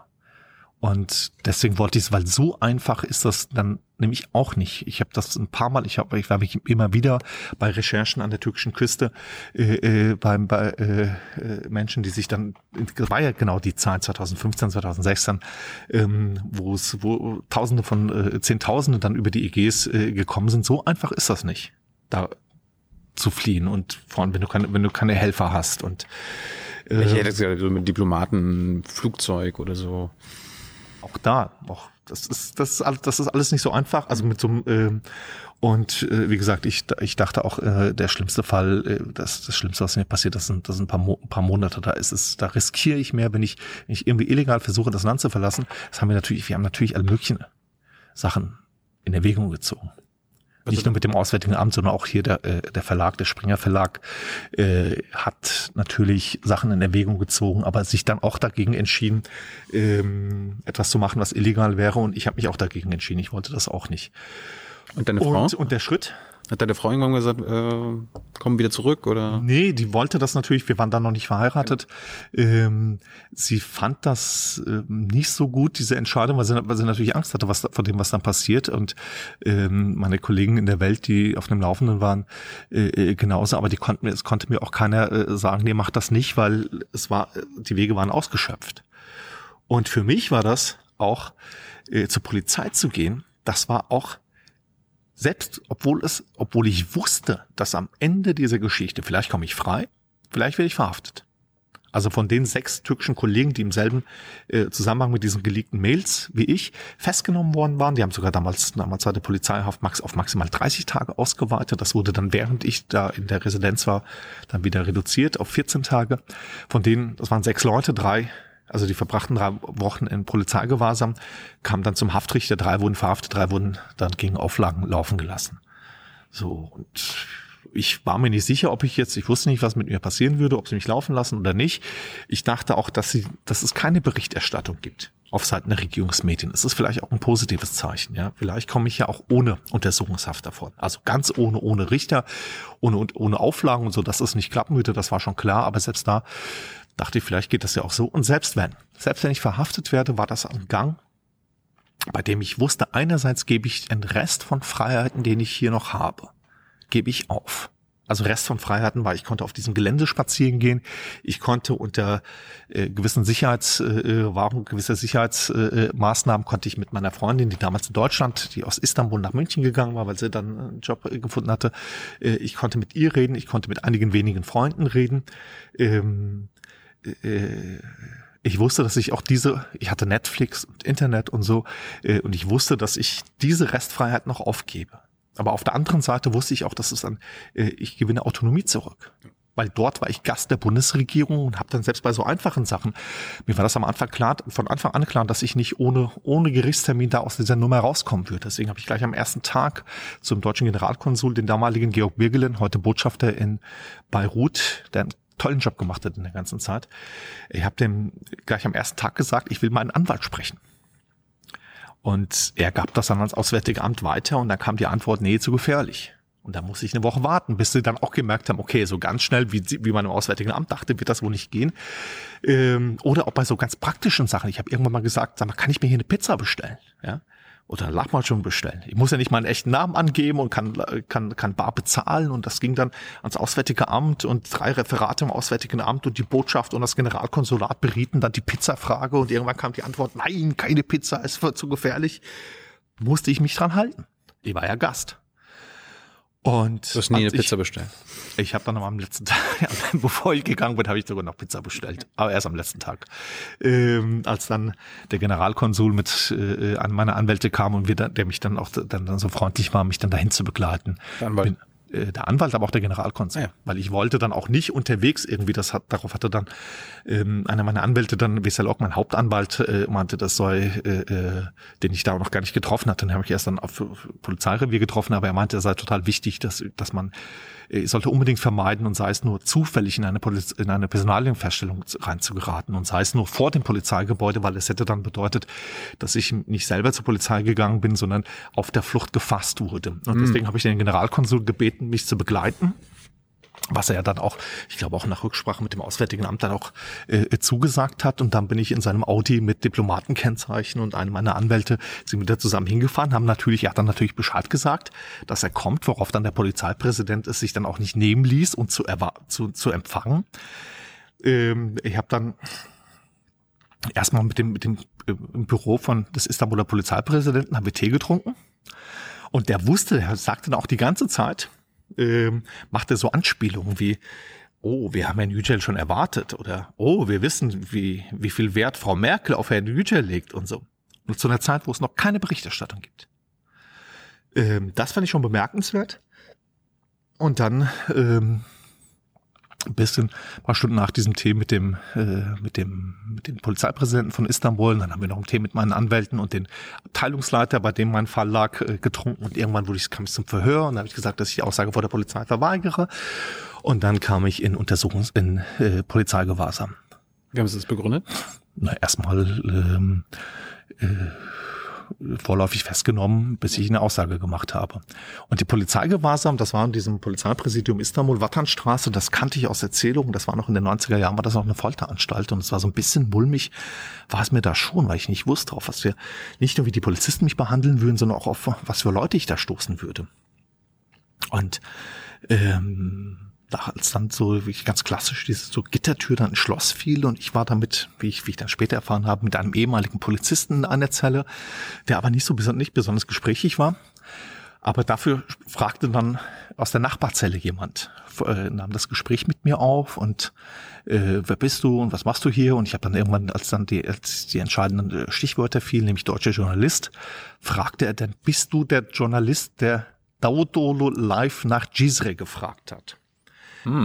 Das war eine Pressekonferenz bei einem anderen Besuch von Angela Merkel in Ankara mit dem damaligen Ministerpräsidenten Ahmet Davutoğlu. Hatte ich damals eine Frage gestellt. Da gab's, äh, ich hatte gefragt nach den Kollegen Can Dündar und Erdem Gül von der Cumhuriyet, die zu der Zeit im Gefängnis saßen, ähm, und nach den Vorgängen in Cizre im Südosten der Türkei, äh, wo die, wo die PKK in der Zeit, es war einer der Orte, wo sie sozusagen den Krieg hingetragen hatte und äh, die Sicherheitskräfte hatten dann mehrere Gebäude umzingelt und es gab humanitäre äh, ähm, Organisationen befürchteten dort ein, äh, ein, ein, eine Tragödie, ein Massaker, was zu dem es dann auch tatsächlich auch äh, gekommen ist, bei dem 150 Menschen dann in diesen Kellerräumen starben. Jedenfalls war das, das war schon hochdramatisch, die Situation, aber noch nicht passiert. Und ich, ich habe halt Davutoglu danach gefragt. Und in der Türkei ähm, werden solche Ereignisse wie diese Pressekonferenz, das sind gleich ein halbes Dutzend äh, Kanäle, die sowas live übertragen. Aber dass ein türkischer Politiker äh, live nach sowas gefragt wird, das ist man da schon seit Jahren nicht mehr gewohnt. Und deswegen war das aufgefallen. Deswegen, das war auch das dann das zweite Mal nach meiner Festnahme bei dieser Pressekonferenz an der Grenze, war das das zweite Mal.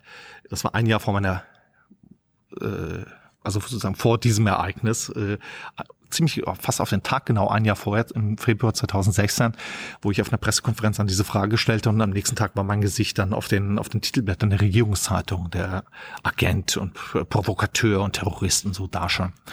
Und jedenfalls war das in der, Ken in der Türkei zur Kenntnis genommen worden und genau darauf spielte dann äh, diese, der, der Kollege aus der Nachbarzelle an und meinte, warst du das? Hast du den Ministerpräsidenten nach, nach Gisre gefragt, wo ich sagte, ja.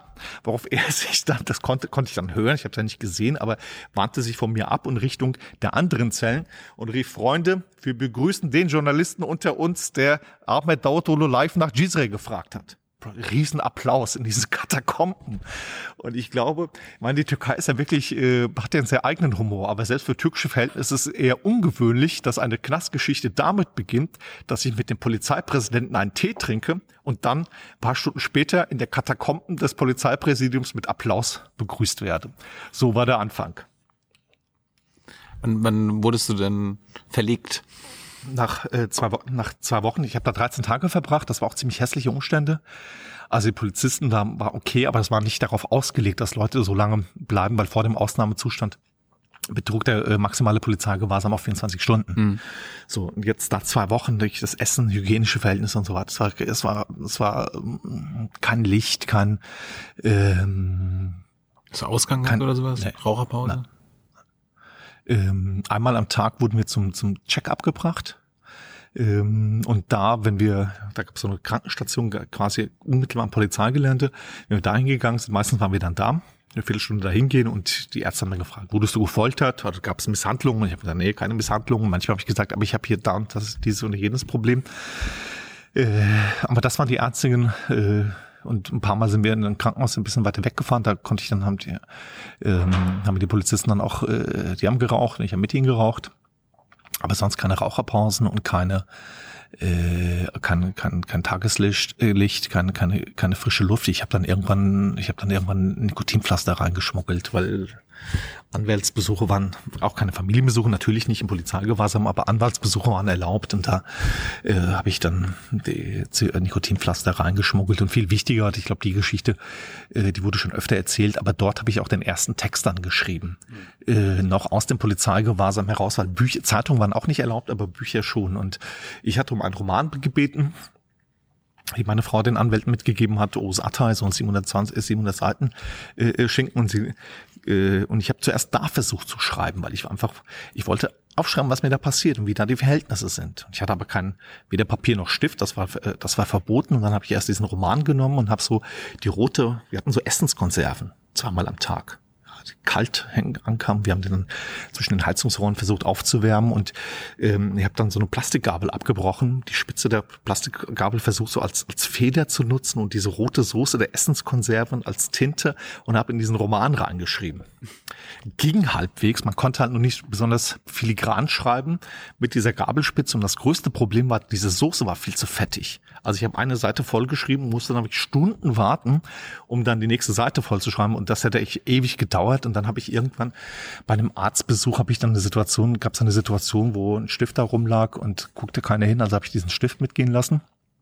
Hatte immer noch kein Papier, aber ich hatte ein zweites Buch und das war das Buch, was mir meine Frau äh, unaufgeforderterweise äh, mit reingelegt hatte, nämlich Der kleine Prinz mit dem vielen Weißraum. Und dort habe ich dann den, meinen ersten Text aus dem, aus dem Polizeigewahrsam geschrieben und habe hier den Kollegen hier, ich habe äh, denen war das nicht so geheuer, das zu veröffentlichen, solange ich noch im Polizeigewahrsam war. Aber ich habe da auch deutlich gemacht, ich verlange, dass ich bestehe darauf, dass ihr das jetzt veröffentlicht. Und über die Anwälte ging's Über raus. die Anwälte. Das ging raus mit äh, so einer Plastiktüte mit mit, schmutziger, mit schmutzigen Socken und so. Und da habe ich das dann so reingetan. Und ähm, und die Welt am Sonntag hat es dann auch veröffentlicht, noch während ich im Polizeigewahrsam war.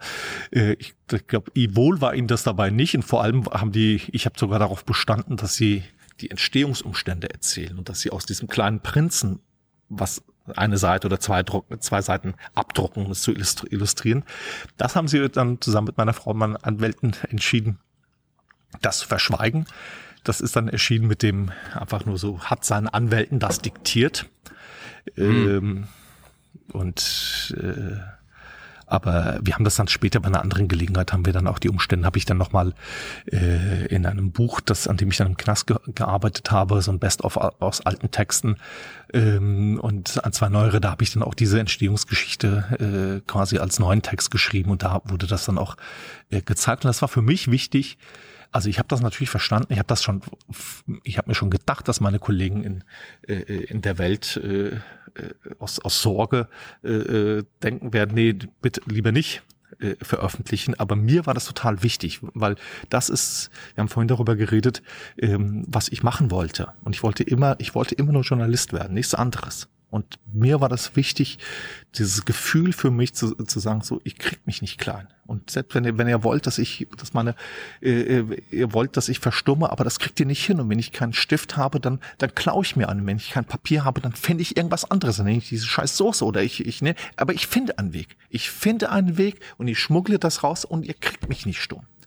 Und dieses Gefühl, noch aus den ersten, in, in den ersten Tagen im Polizeigewahrsam, das war so, das war wirklich ein, ein groß, es war nicht nur Triumph, diese, diese, diese Umstände überlistet zu haben, sondern es war ein richtiges Glücksgefühl, als ich dieses, diese, diese Plastiktüte dem Anwalt in die Hand gedrückt habe. Ich konnte ihm auch gar nicht sagen, was da, was da, was da, was da in diesem, was da drin war zwischen den schmutzigen Socken, weil die Tür, wenn das Anwaltsgesprächs war, äh, blieb immer offen. Ich habe ihm nur gesagt, das musst du heute noch, das muss heute noch, weil ich wusste ja auch, wie die, äh, ähm, wie die Redaktionszeiten sind und das war mir total, das, hat mir wirklich, das war ein richtiges Glücksgefühl, als ich, äh, als er diese Tüte an sich genommen hat und ich wusste, okay, ich habe das, ähm, ich habe hier die, äh, ich habe hier das System ausge, äh, äh, überlistet und ich habe mich hier nicht das, was, wo, was, was die wollten, nämlich mich stumm zu kriegen, das haben sie nicht geschafft. Aber wie hast du erfahren, dass das in der WAMS veröffentlicht wurde und wie hast das du von ich dann Free Dennis und so weiter erfahren?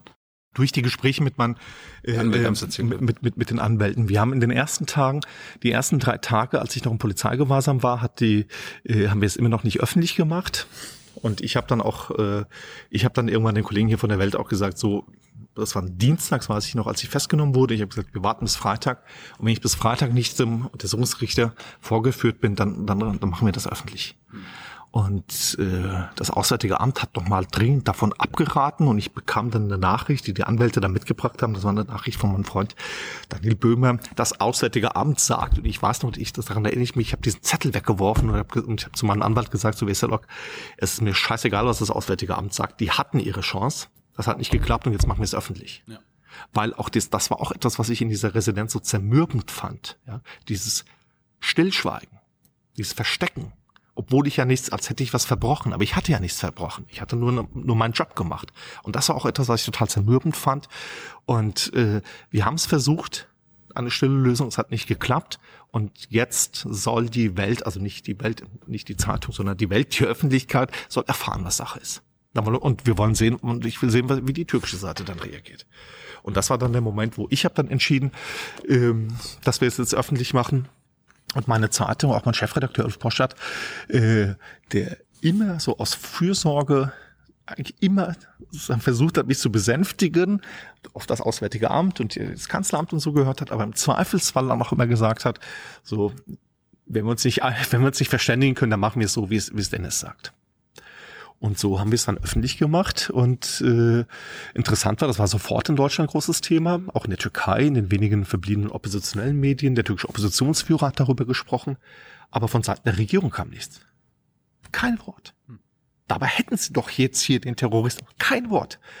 Dann bin ich nach zwei Wochen dem Untersuchungsrichter vorgeführt, also erst zum Staatsanwalt, zum Verhör, dann zum Untersuchungsrichter. Es geht überhaupt nicht mehr um diese geleakten E-Mails, weswegen es zur Fahndung ausgeschrieben worden war, sondern plötzlich, äh, wenn wir dann Texte aus der Welt, äh, also aus den, zu dem damaligen Zeitpunkt anderthalb Jahre alten, äh, äh, also die Ältesten waren anderthalb Jahre alt, dieses Interview mit, mit, mit dem PKK-Anführer, und andere Sachen äh, vorgelegt und das heißt dann plötzlich Terrorpropaganda und Volksverhetzung und was weiß ich.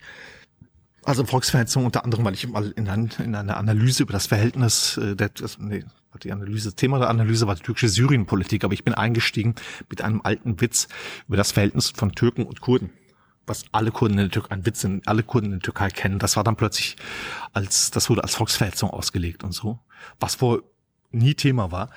Ähm, jedenfalls äh, äh, werde ich dann dem Untersuchungsrichter vorgeführt. Äh, der verhängt Haftstrafe. In Deutschland dann erst recht Riesenthema. Also äh, der damalige Außenminister Sigmar Gabriel und äh, Angela Merkel haben noch an dem Abend äh, dann Erklärung abgegeben. Und auf Seiten der Türkei immer noch nichts. Auf Seiten der türkischen Regierung kein Wort. Also auch kein Wort, wie wir verbitten uns die An Einmischung der Bundesregierung in äh, türkische Rechtsangelegenheiten. Nichts. Und dann, ähm, und dann passierte, ähm, kam aus Baden-Württemberg, aus Gargenau in Baden, kam die Meldung Redever Auftrittsverbot für einen AKP-Politiker. Für den damaligen Justizminister Bekir Bozdar. Das war Referendum und es hatten sich eine ganze Reihe von AKP-Politikern hatten Kundgebungen in Deutschland äh, äh, angekündigt. Also es war schon sozusagen schon bekannt gegeben. Auch Erdogan wollte kommen. Da stand nur nicht Zeit und Ort stand noch nicht, waren zumindest jedenfalls öffentlich nicht bekannt. Ähm, und aus Gargenau gab es dann das erste Auftrittsverbot, was nicht nur mit mir zu, äh, zusammenhängt, sondern auch damit. Aber das hat dann die türkische Seite so äh, dargestellt. Also es gab dann auch Stimmen in Deutschland, die gesagt haben, es geht nicht, dass sie, dann, dass ich in der Türkei verhaftet werde, während sie hier türkische, die, die verantwortlichen Politiker hier für sich dann äh, äh, Redefreiheit in Anspruch nehmen. Ähm, und auf Seiten der türkischen Regierung waren das, das, damit hatte man die Reaktion, die man eigentlich provozieren wollte mit meiner Verhaftung. Und dann erschien dann nach dem, nach diesem Auftrittsverbot in Gang noch am selben Tag kam dann, äh, erschien eine äh, Regierungszeitung mit, mit mir oft als Titelgeschichte, Foto von mir und äh, äh, Zeile war kein Journalist, sondern Terrorist oder so ähnlich. Ähm, und am nächsten Tag hat dann äh, Tayyip Erdogan zum ersten Mal, aber nicht zum letzten Mal öffentlich über mich gesprochen. Mit Agent, Terrorist und der ganze Kram. Also das war äh, kurz die Geschichte, weswegen ich verhaftet wurde, ist zusammengefasst die kannten mich, ich war aufgefallen durch meine Arbeit. Dann gerate ich mehr oder weniger zufällig in diese, äh, in diese Fahndung rein, wo es in diese geleakten E-Mails geht. Und dann stellt man fest, und die, die Bundesregierung bemüht sich um eine Lösung. Da heißt, da sieht man, aha, ich bin also für die Bundesregierung wichtig und denkt sich, na super, damit können wir doch arbeiten. Die nehmen wir als Geisel. Den nehmen wir als, äh, den nehmen wir nee, als Geisel, das kommt, das kommt später. Da geht's darum, damit können wir arbeiten, damit können wir die Bundesregierung provozieren und mit diesen Reaktionen Kampagne machen. Ja. Das ist ähm, auch die Antwort auf die Frage, warum die bis dahin nichts berichtet, nicht berichtet haben. Weil die, das, äh, das Referendum war am 16. Äh, April. Wir haben damit gewartet ähm, zum Termin näher an, an, an das Referendum. Und weil ich noch, weil ich, ich bin, ich war da noch im Februar. Ich bin im Februar zur Polizei gegangen. Also deswegen haben die das, haben die nicht darüber berichtet, äh, weil man sich das für den, für den Höhepunkt äh, äh des Wahlkampfs aufgespart hat. Und ein, ein anderer Grund vermute ich, also der auch eine, eine Rolle gespielt äh, äh haben dürfte, war die Überlegung nach den, äh, äh, nach den türkischen Journalisten, auch die ausländischen Medien einzuschüchtern, weil das natürlich auch funktioniert. Wenn du einen verhaftest, äh, äh, äh, dann äh, machst du allen Angst und das hat ja, äh, das hat ja auch funktioniert. Und dann ging das so weiter, dass die sozusagen die Reaktion aus Deutschland, die waren noch, die waren viel größer als das, glaube ich, was auch Erdogan und die türkische Regierung erwartet hat.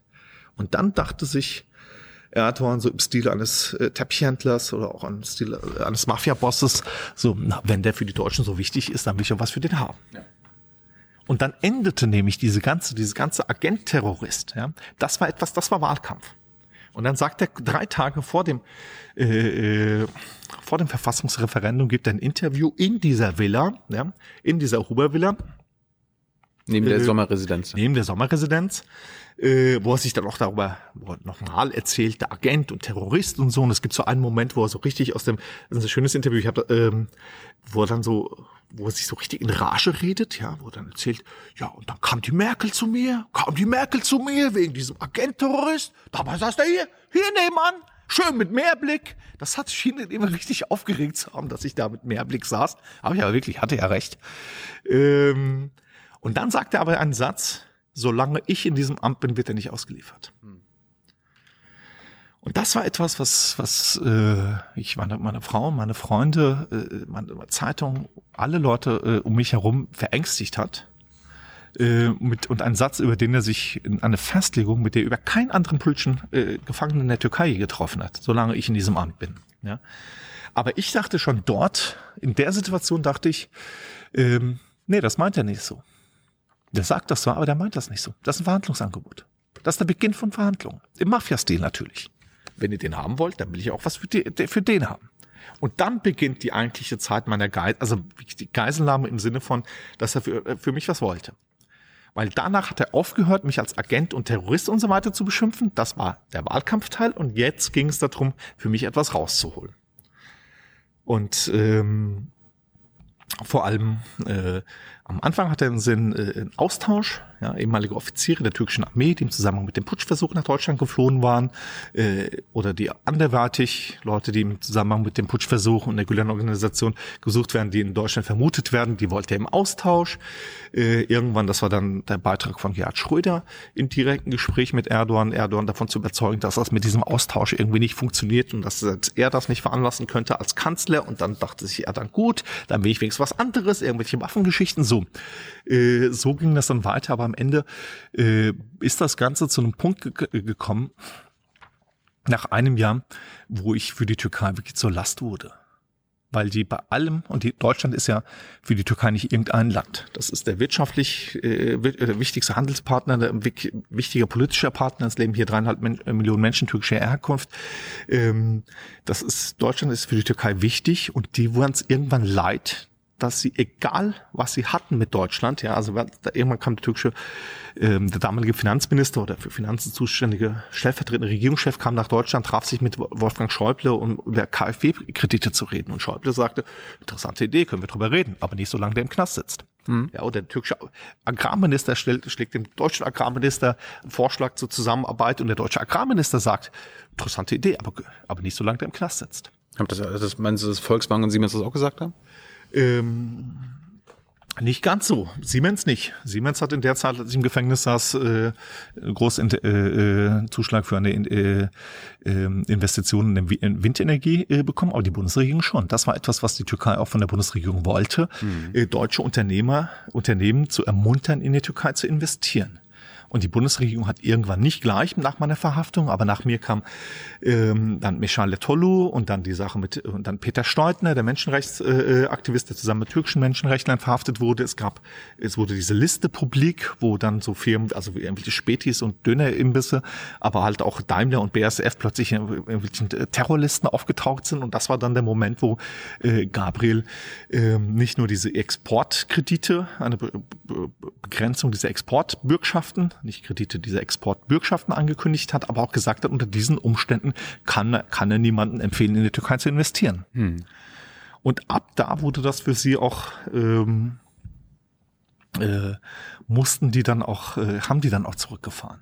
So, das ging dann natürlich nicht gleich, weil erstmal war diese Ankündigung äh, ähm, bedeutete erstmal im ersten Moment natürlich noch mehr Eskalation. Das konnte Erdogan nicht so auf sich sitzen lassen. Aber danach haben sie dann, äh, weil das dann ins den Bereich ging, der, der die auch berührt hat und wo es wehgetan hat, nämlich die Wirtschaft.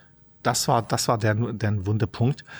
Und äh, so kam ja dann auch relativ nach einiger Zeit äh, danach kam ja Peter Steutner frei, dann kam Michele Tolo, äh, Tolo frei und das war für äh, für die Türkei ging es am Ende um weitaus mehr als irgendwelche Rüstungsgeschäfte. Also Gabriel hat dann irgendwann mal, das war da war ich schon fast ein Jahr im Gefängnis im äh, Januar 2018, ein Interview mit dem Spiegel, ähm, diese Modernisierung Panzer, diese Leopard äh, 2 äh, Modernisierung äh, mit mit mir in Verbindung gebracht, hat das dann quasi umgedreht und gesagt, nicht solange der im Gefängnis ist, läuft das nicht. Worauf ich dann in einem Interview mit DPA was ich schriftlich geführt habe, gesagt, ich, ich stehe für schmutzige Deals nicht zur Verfügung. War natürlich ein großes Wort.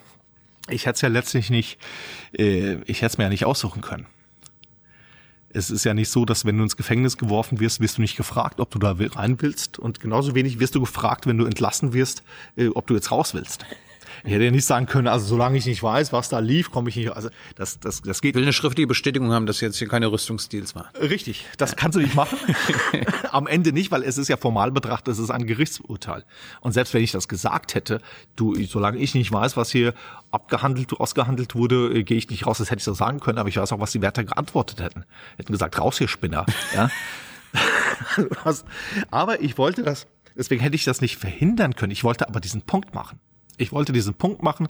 Ich wollte das gesagt haben, solange dass, dass ich das, dass ich das nicht möchte. Und Gabriel hat ja noch am selben Abend, noch am selben Tag erklärt, dass er, dass es solche äh, äh Deals nicht nicht geben würde. Und dann, als mir die ähm, noch mal ein paar ein paar Wochen später da, äh, das begann, das war sozusagen dann mein letzten Tag im Gefängnis, wo der türkische Ministerpräsident, der damalige Binali Yildirim, in einem Interview mit Pınar Atalay in der äh, ARD äh, sagte, er erwartet bald Erwartungen und am nächsten Tag kommt er, fliegt er nach Deutschland äh, zum Besuch äh, bei, bei Angela Merkel und äh, ich bekomme das Angebot über den deutschen, zuerst über seinen Stellvertreter, weil der Generalkonsul da im Urlaub war, der ist dann aber sofort nach Istanbul gereist und ich bekomme dann das Angebot mitgeteilt, die Türken lassen nicht gehen aber unter der Bedingung sofort und geräuschlos das Land zu verlassen. Und was, was mir ähm, der deutsche Generalkonsul noch an dem Abend mehrfach versichert hat, war, es gibt keinen Deal.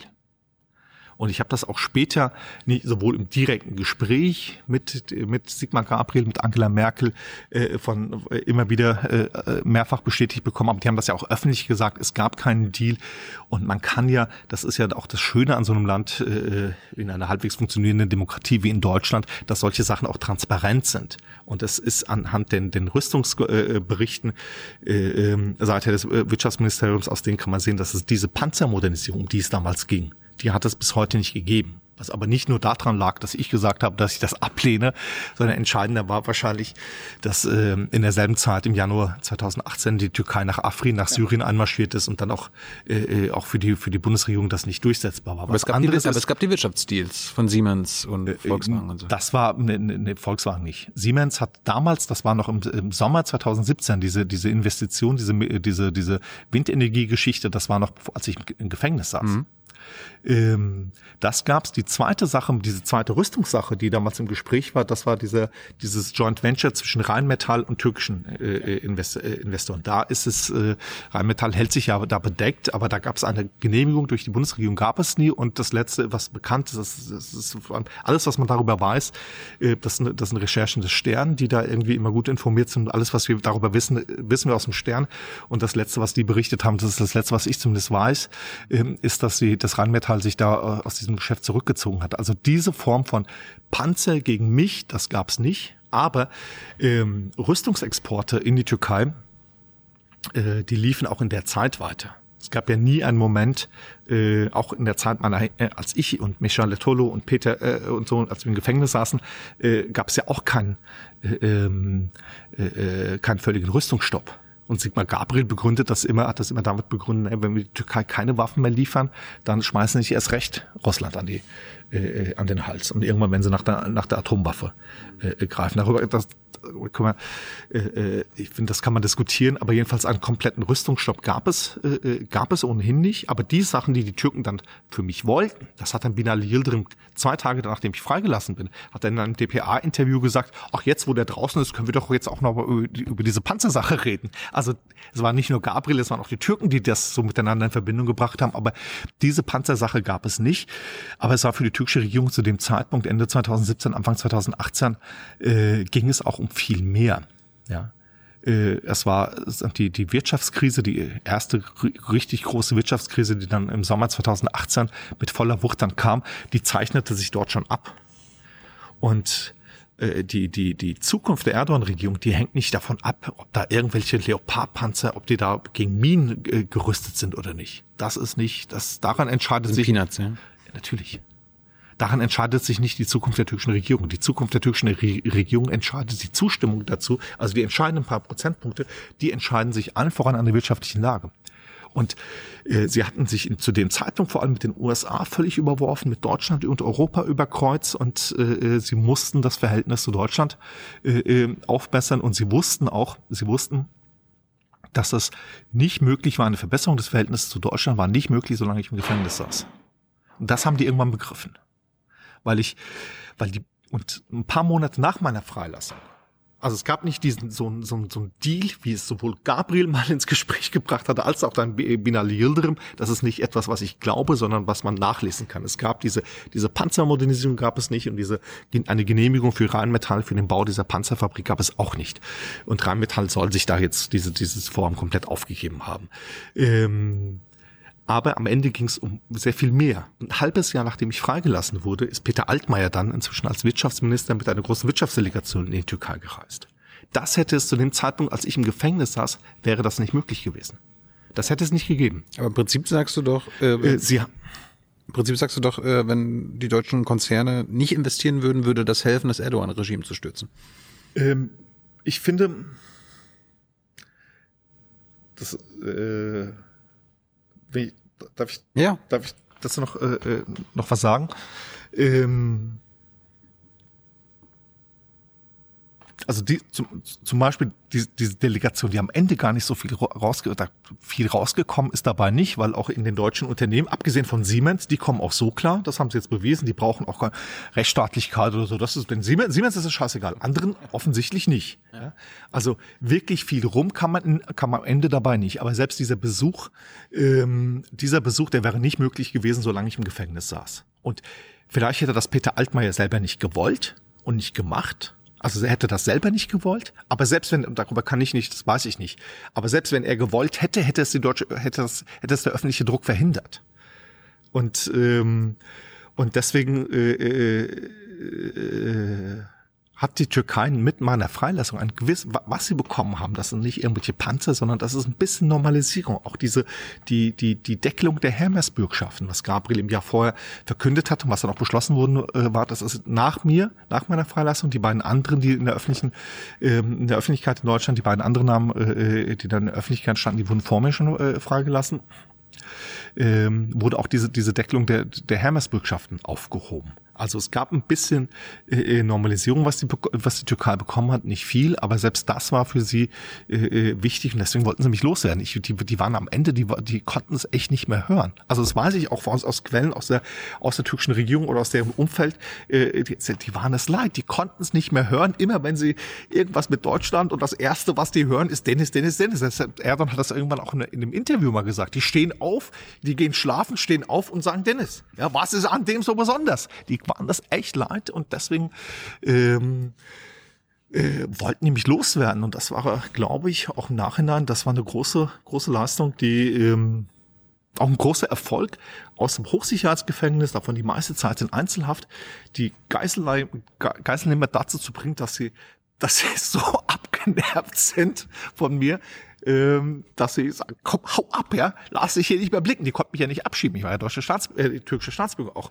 Ähm, aber dass sie mich unbedingt loswerden wollten, das war ein großer Erfolg, den ich natürlich alleine, äh, der mir alleine äh, natürlich nicht gelungen wäre, sondern das war mit der Unterstützung der, der, der deutschen Öffentlichkeit, mit der Bundesregierung, mit der Opposition, die da alle eine gewisse Rolle gespielt haben.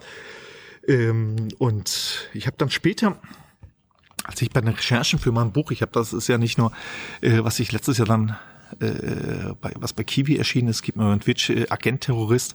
Ähm, das ist auch ein Gefängnisbuch und das ist meine persönliche Geschichte. Mhm. Ähm, es ist auch eine Geschichte, jüngere Geschichte der Türkei, aber es ist auch, ich habe auch immer äh, auch meine eigene Geschichte auch drumherum auch recherchiert.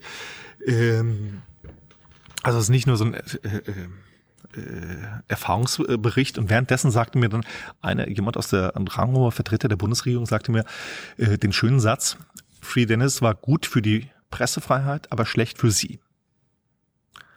Und ich habe da schon gesagt, dass ich diese Einschätzung nicht teile, weil selbst wenn das stimmen sollte, dass ich mit so viel, mit weniger Öffentlichkeit, mit weniger öffentlicher Aufmerksamkeit früher rausgekommen wäre, was selbst auch, was die Bundesregierung natürlich auch nicht garantieren kann. Das hätte so kommen können, hätte aber auch sagen können, dass ich immer noch im Gefängnis sitze.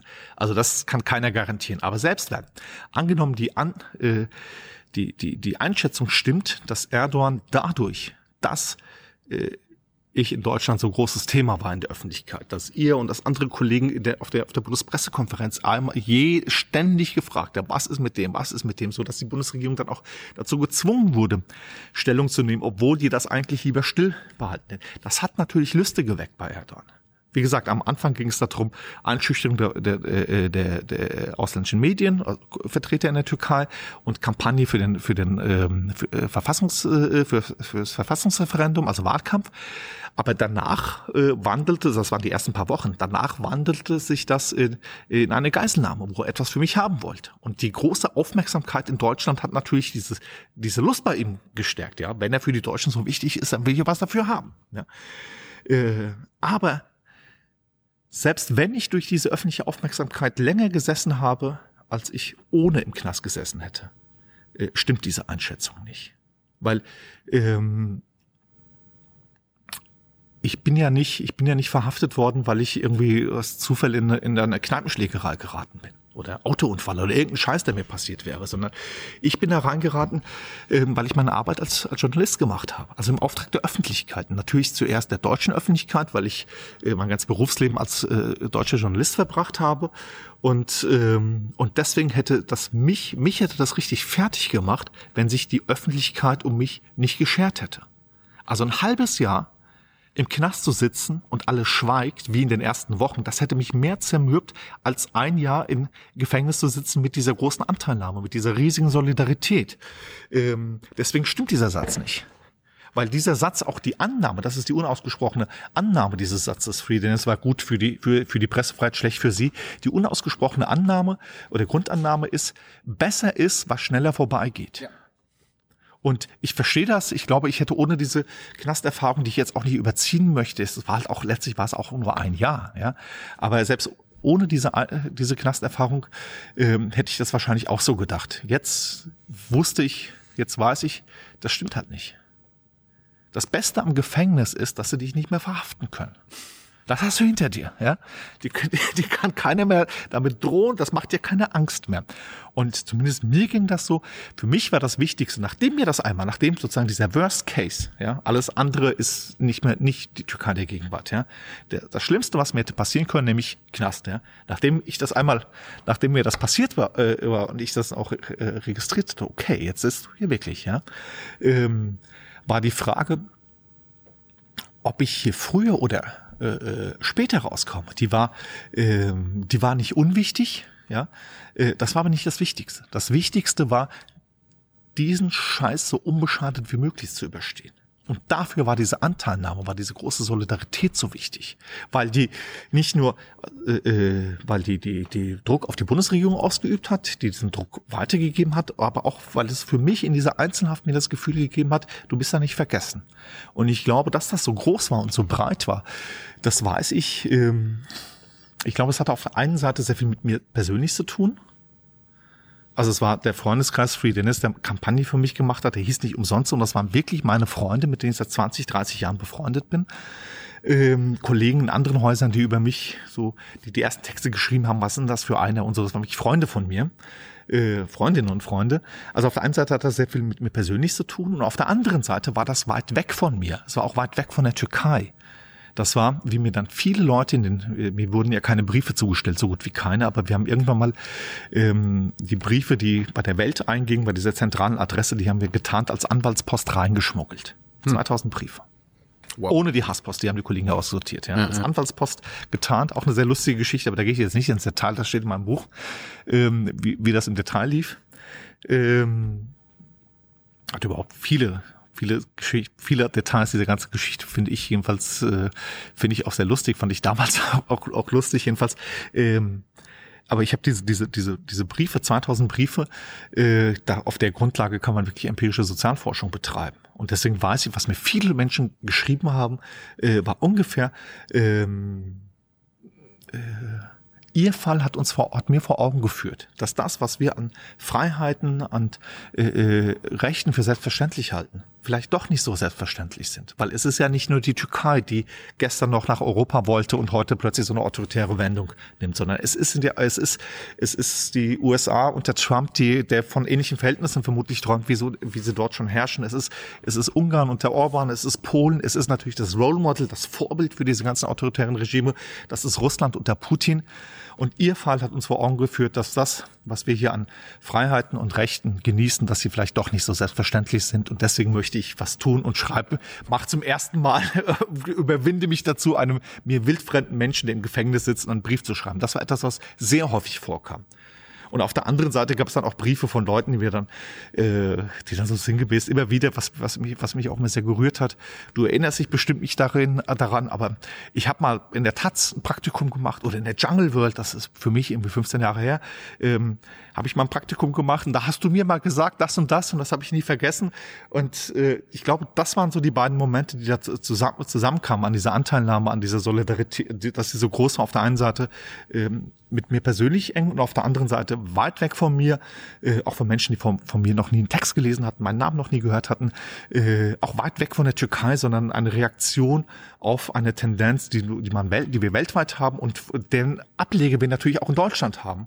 Weil in Deutschland haben wir auch eine Partei des organisierten Ressentiments, das von Verhältnissen äh, äh, träumt, die von Verhältnissen träumt, wie sie in der Türkei unter Erdogan oder in Russland unter Putin äh, schon herrschen. Und ich glaube, diese beiden Momente kamen zusammen, äh, dass das Ganze und dann vielleicht noch durch meinen Wertegang dann auch nochmal verbunden, dass dann so äh, Springer und die Welt und die Tat, so die Jungle World und die Bild und so dann plötzlich ähm, zusammenstanden. Und das ist etwas, wofür ich heute noch sehr dankbar bin für diese große Anteilnahme. Aber äh, ich bin ja, ich arbeite jetzt Anfang, seit Anfang des Jahres bin ich wieder, arbeite ich wieder ganz normal für die Welt. Und was ich immer wieder mal höre, ist, wenn mir Leute sagen, auf Twitter oder so, ja, ich habe mich ja für dich eingesetzt oder für sie eingesetzt, aber das finde ich total scheiße und äh, hätte ich mal bloß nicht. Und da das, nein, das, das ist schon ein bisschen übergriffig, weil ich bin nach wie vor dankbar für diese, für diese Anteilnahme, aber natürlich äh, berechtigt irgendwie die äh, Teilnahme an einem Autokorso oder ein Free Dennis Tweet oder auch zehn Free Dennis Tweets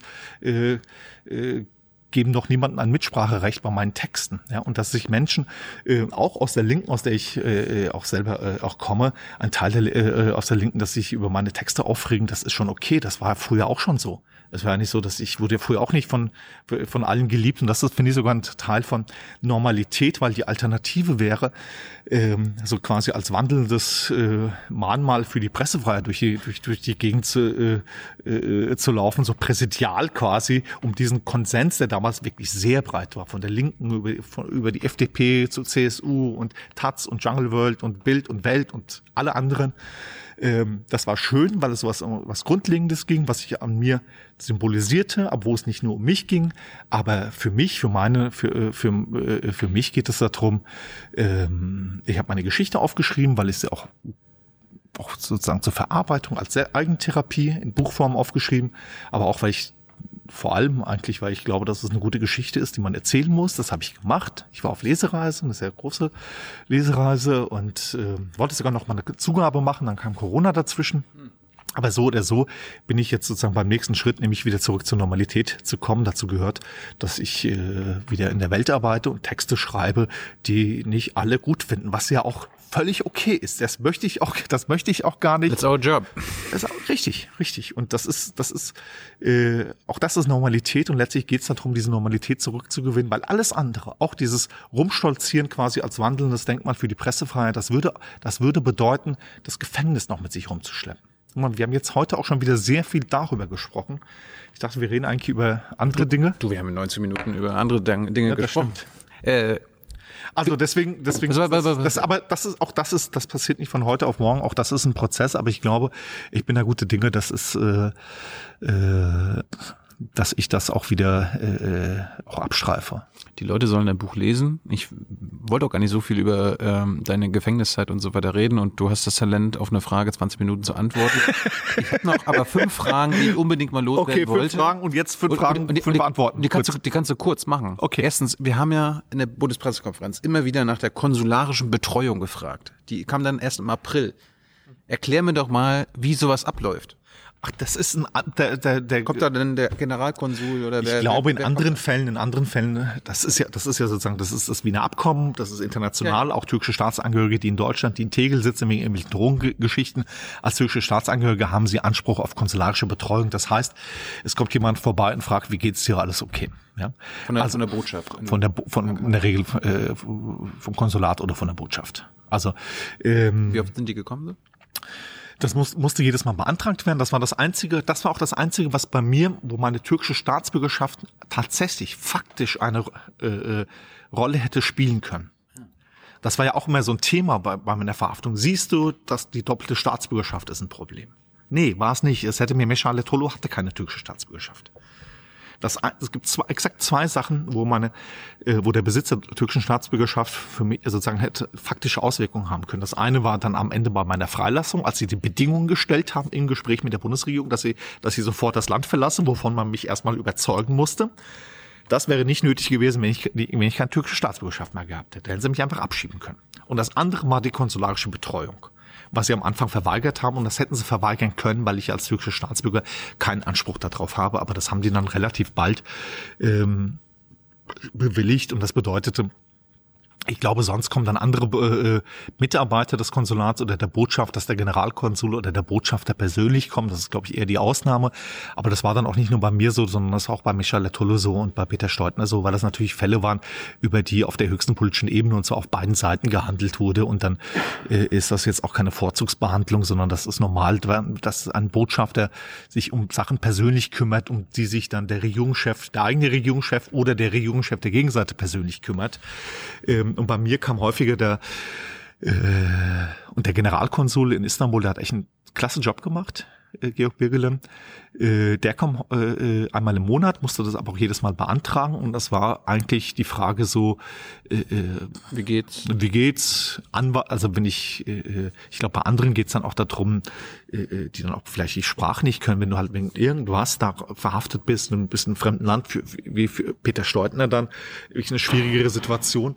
Aber solche Sachen, also äh, am Anfang eines solchen Prozesses gehört zur konsularischen Betreuung, einen Anwalt zu organisieren, wenn du keinen hast. Aber ich hatte ja einen Anwalt, dafür brauchte ich auch keinen deutschen Generalkonsul. Ich kam das, ich war, äh, ich war dankbar, weil es einfach eine Gelegenheit zum Plaudern war, weil ich einfach immer alleine war. Und du merkst ja, das ist mir, das ist jetzt nicht so, ähm, dass ich nicht das Image habe, jetzt äh, eher ein schweigsamer Zeitgenosse zu sein.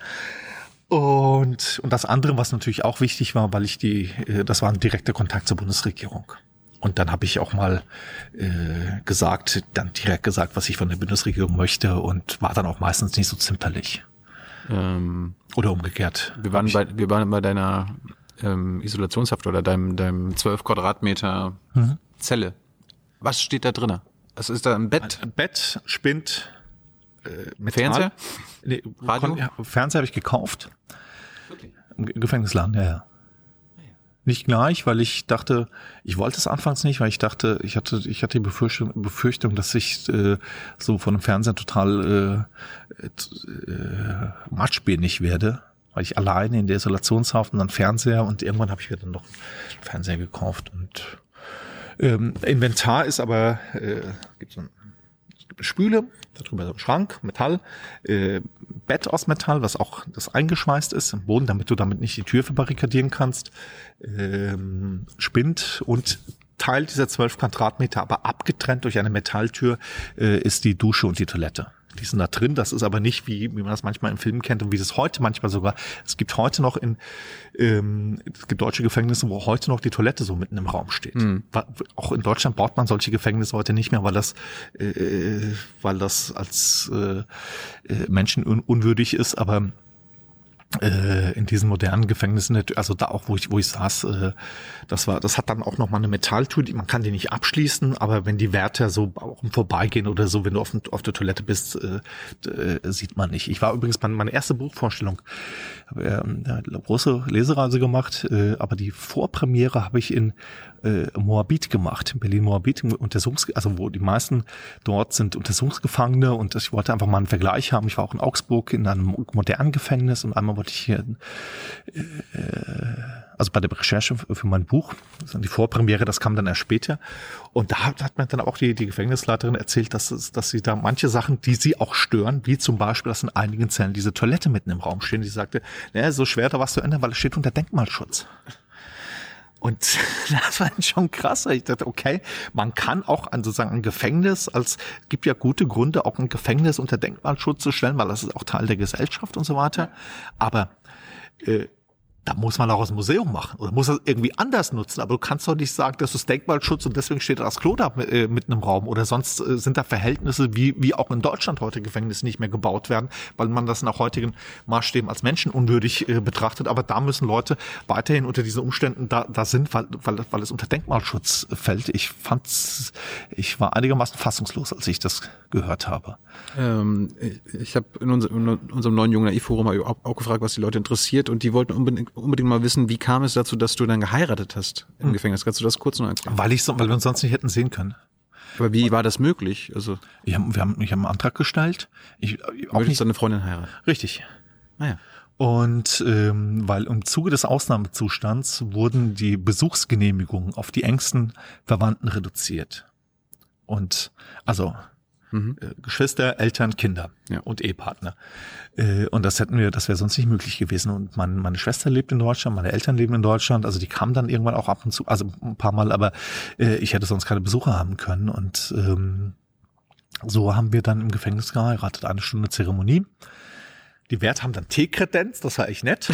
Und eine meiner Anwälte hat, war Trauzeugin und äh, eine Abgeordnete der Sozialdemokratischen äh, Oppositionspartei, mit der ich ein freundschaftliches Verhältnis hatte und die auch besondere, die auch äh, Gefangene besuchen konnten, auch immer mit Genehmigung, aber die kam regelmäßig äh, zu Besuch und die habe ich dann, äh, die beiden haben das, äh, waren die Trauzeugen und ähm, so eine Stunde Zeremonie hatten wir und dann wurde ich wieder in meine Zelle geführt. Und Dilek dann, äh, Freunde äh, hatten für sie so ein, dachten, äh, das ist doch doof, wenn sie an, so einem Abend dann alleine ist in Istanbul und haben dann eine kleine Feier organisiert, aber das war, fand, fand sie dann noch schlimmer, weil sie, äh, weil da war, da gab es eine Feier ohne, ohne Bräutigam. Und sie fand das, glaube ich, fand das noch schlimmer, aber wir haben das, ähm, nee, wir kannten es ja vorher auch schon. Ja, ja, ich- nicht. Aber äh, Feier ohne, ohne Bräutigam ist schon irgendwie doof, aber wir haben das dann letztes Jahr äh, in Berlin mit einer großen, wirklich großen Feier haben wir das dann nachgeholt. Das Dann war, der, Fest. dann war der Wunsch, noch, kannst du mal einen ganz normalen Alltag beschreiben in dem Gefängnis und was gab es eigentlich jeden Tag zu essen? Na, es gibt zweimal am Tag gab es bei Essensausgabe, also in diesem Hochsicherheits, ich rede vom Hochsicherheitsgefängnis, wurde alles ähm, gereicht und ich konnte außerdem im Knastladen einmal die Woche, äh, also zweimal warmes Essen und also mittags und abends und äh, daneben wurde auch so Frühstückskram, so ein bisschen so Marmelade und sowas gereicht und ich konnte außerdem Sachen im Gefängnisladen äh, kaufen per Liste, per Liste auch für Obst und Gemüse. Kochen war nicht möglich. Hast du das Geld erarbeitet oder hast Nee, du das nein, nein, von außen? Nein, nein, das gibt das gibt's nur im offenen Voll- Vollzug. Nein, das Geld, das dann meine Frau oder meine Anwälte auf meinem Konto hinterlegt hatten. Und da konnte ich dann Tee, Kaffee, Zigaretten, äh, äh, auch Obst, Ge- Gemüse, äh, solche Sachen kaufen. Und das Essen war so, naja, mal besser, mal schlechter. Aber da ich ähm, die Angewohnheit habe, ohnehin nur, ich esse nicht so Mittag, sondern nur Frühstück und Abendessen, deswegen habe ich das Mittagessen auch immer entgegengenommen und das Abendessen und hatte dann Auswahl konnte dann und habe dann auch das war ein bisschen schwierig weil ich nur sozusagen zum Kochen nur den Wasser äh, nur den Wasserkocher hatte und den den Rauch aus dem aus dem Wasserkocher den Dampf aus dem Wasserkocher aber äh, so habe ich dann manchmal Sachen auch noch mal äh, äh, äh, verfeinert oder abgewandelt oder habe dann auch so, so eine fettigen Brühe mit ein paar Hühnerstücken, habe dann die Hühnerstücke rausgefischt und das mit einem frischen Salat und ein bisschen äh, Mayonnaise oder so, habe dann da so einen Hühnersalat daraus gemacht, solche Sachen, äh, mit denen dann auch ein bisschen die Zeit äh, verging. Also das Essen war jetzt nicht, äh, und die Wert haben dasselbe, hatten, hatten dasselbe Essen und es war halt so Kantinenkram, mal, mal besser, mal schlechter. Aber Drei Fragen und acht Minuten, bevor die unsere riesigen ähm, SD-Karten voll sind. Oh. Hast du irgendwann verzweifelt? Gab es irgendwann mal, warst du so einsam, dass du ähm, gedacht hast, ich halte das doch nicht mehr aus? Ähm, es zweifelst an allem? Nee, nicht äh, äh, so nicht, aber also es gab ein paar Mo die ersten Tage im nicht die allerersten, aber nach ein paar Tagen im Gefängnis in Silivri, ähm, nachdem Erdogan zum ersten Mal über mich gesprochen hat, gab es drei Tage, wo ich Misshandlung ausgesetzt war. Also das begann mit Psychoterror, wurde dann auch körperlich, das war ähm, das war heikle Situation. Äh, aber auch da habe ich, auch die Situation habe ich so ver versucht zu überstehen, wie ich die ganze Zeit über äh, auch vom, vom Beginn meines Abtauchens an versucht habe äh, äh, zu handeln, nämlich die ganze Zeit immer überlegen, wo stehen wir, was will die Gegenseite, warum macht sie das, ja, was bezweckt die, was kann ich dagegen machen? hast immer die rational ganze, immer noch Ich habe immer, ich habe immer, ich habe immer rational. Du bist äh, nie verrückt geworden. ich Also, bin nicht verrückt geworden, nee. Ich bin, ich habe mich auch nicht, ähm, ich habe mich auch nie mit diesen Wärtern angelegt.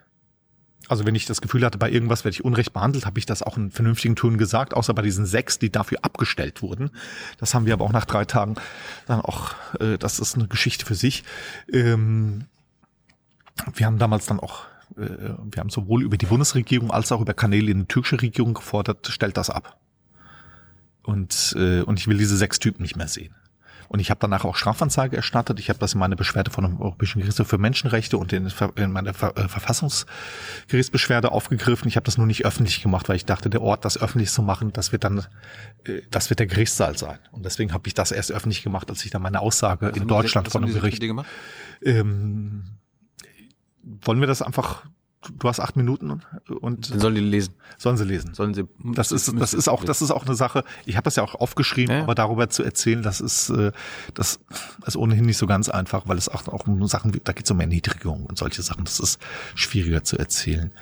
Ähm, aber ansonsten habe ich, äh, also ich habe die ganze Zeit so verbracht, immer analysieren, wo stehen wir, was wollen die, was kann ich dagegen machen, was kann die Bundesregierung machen, was kann meine Zeitung machen, was kann die Kampagne machen, meine Freunde, ich habe denen immer, immer wieder Kassiber mitgegeben, was, was jetzt zu tun ist und so.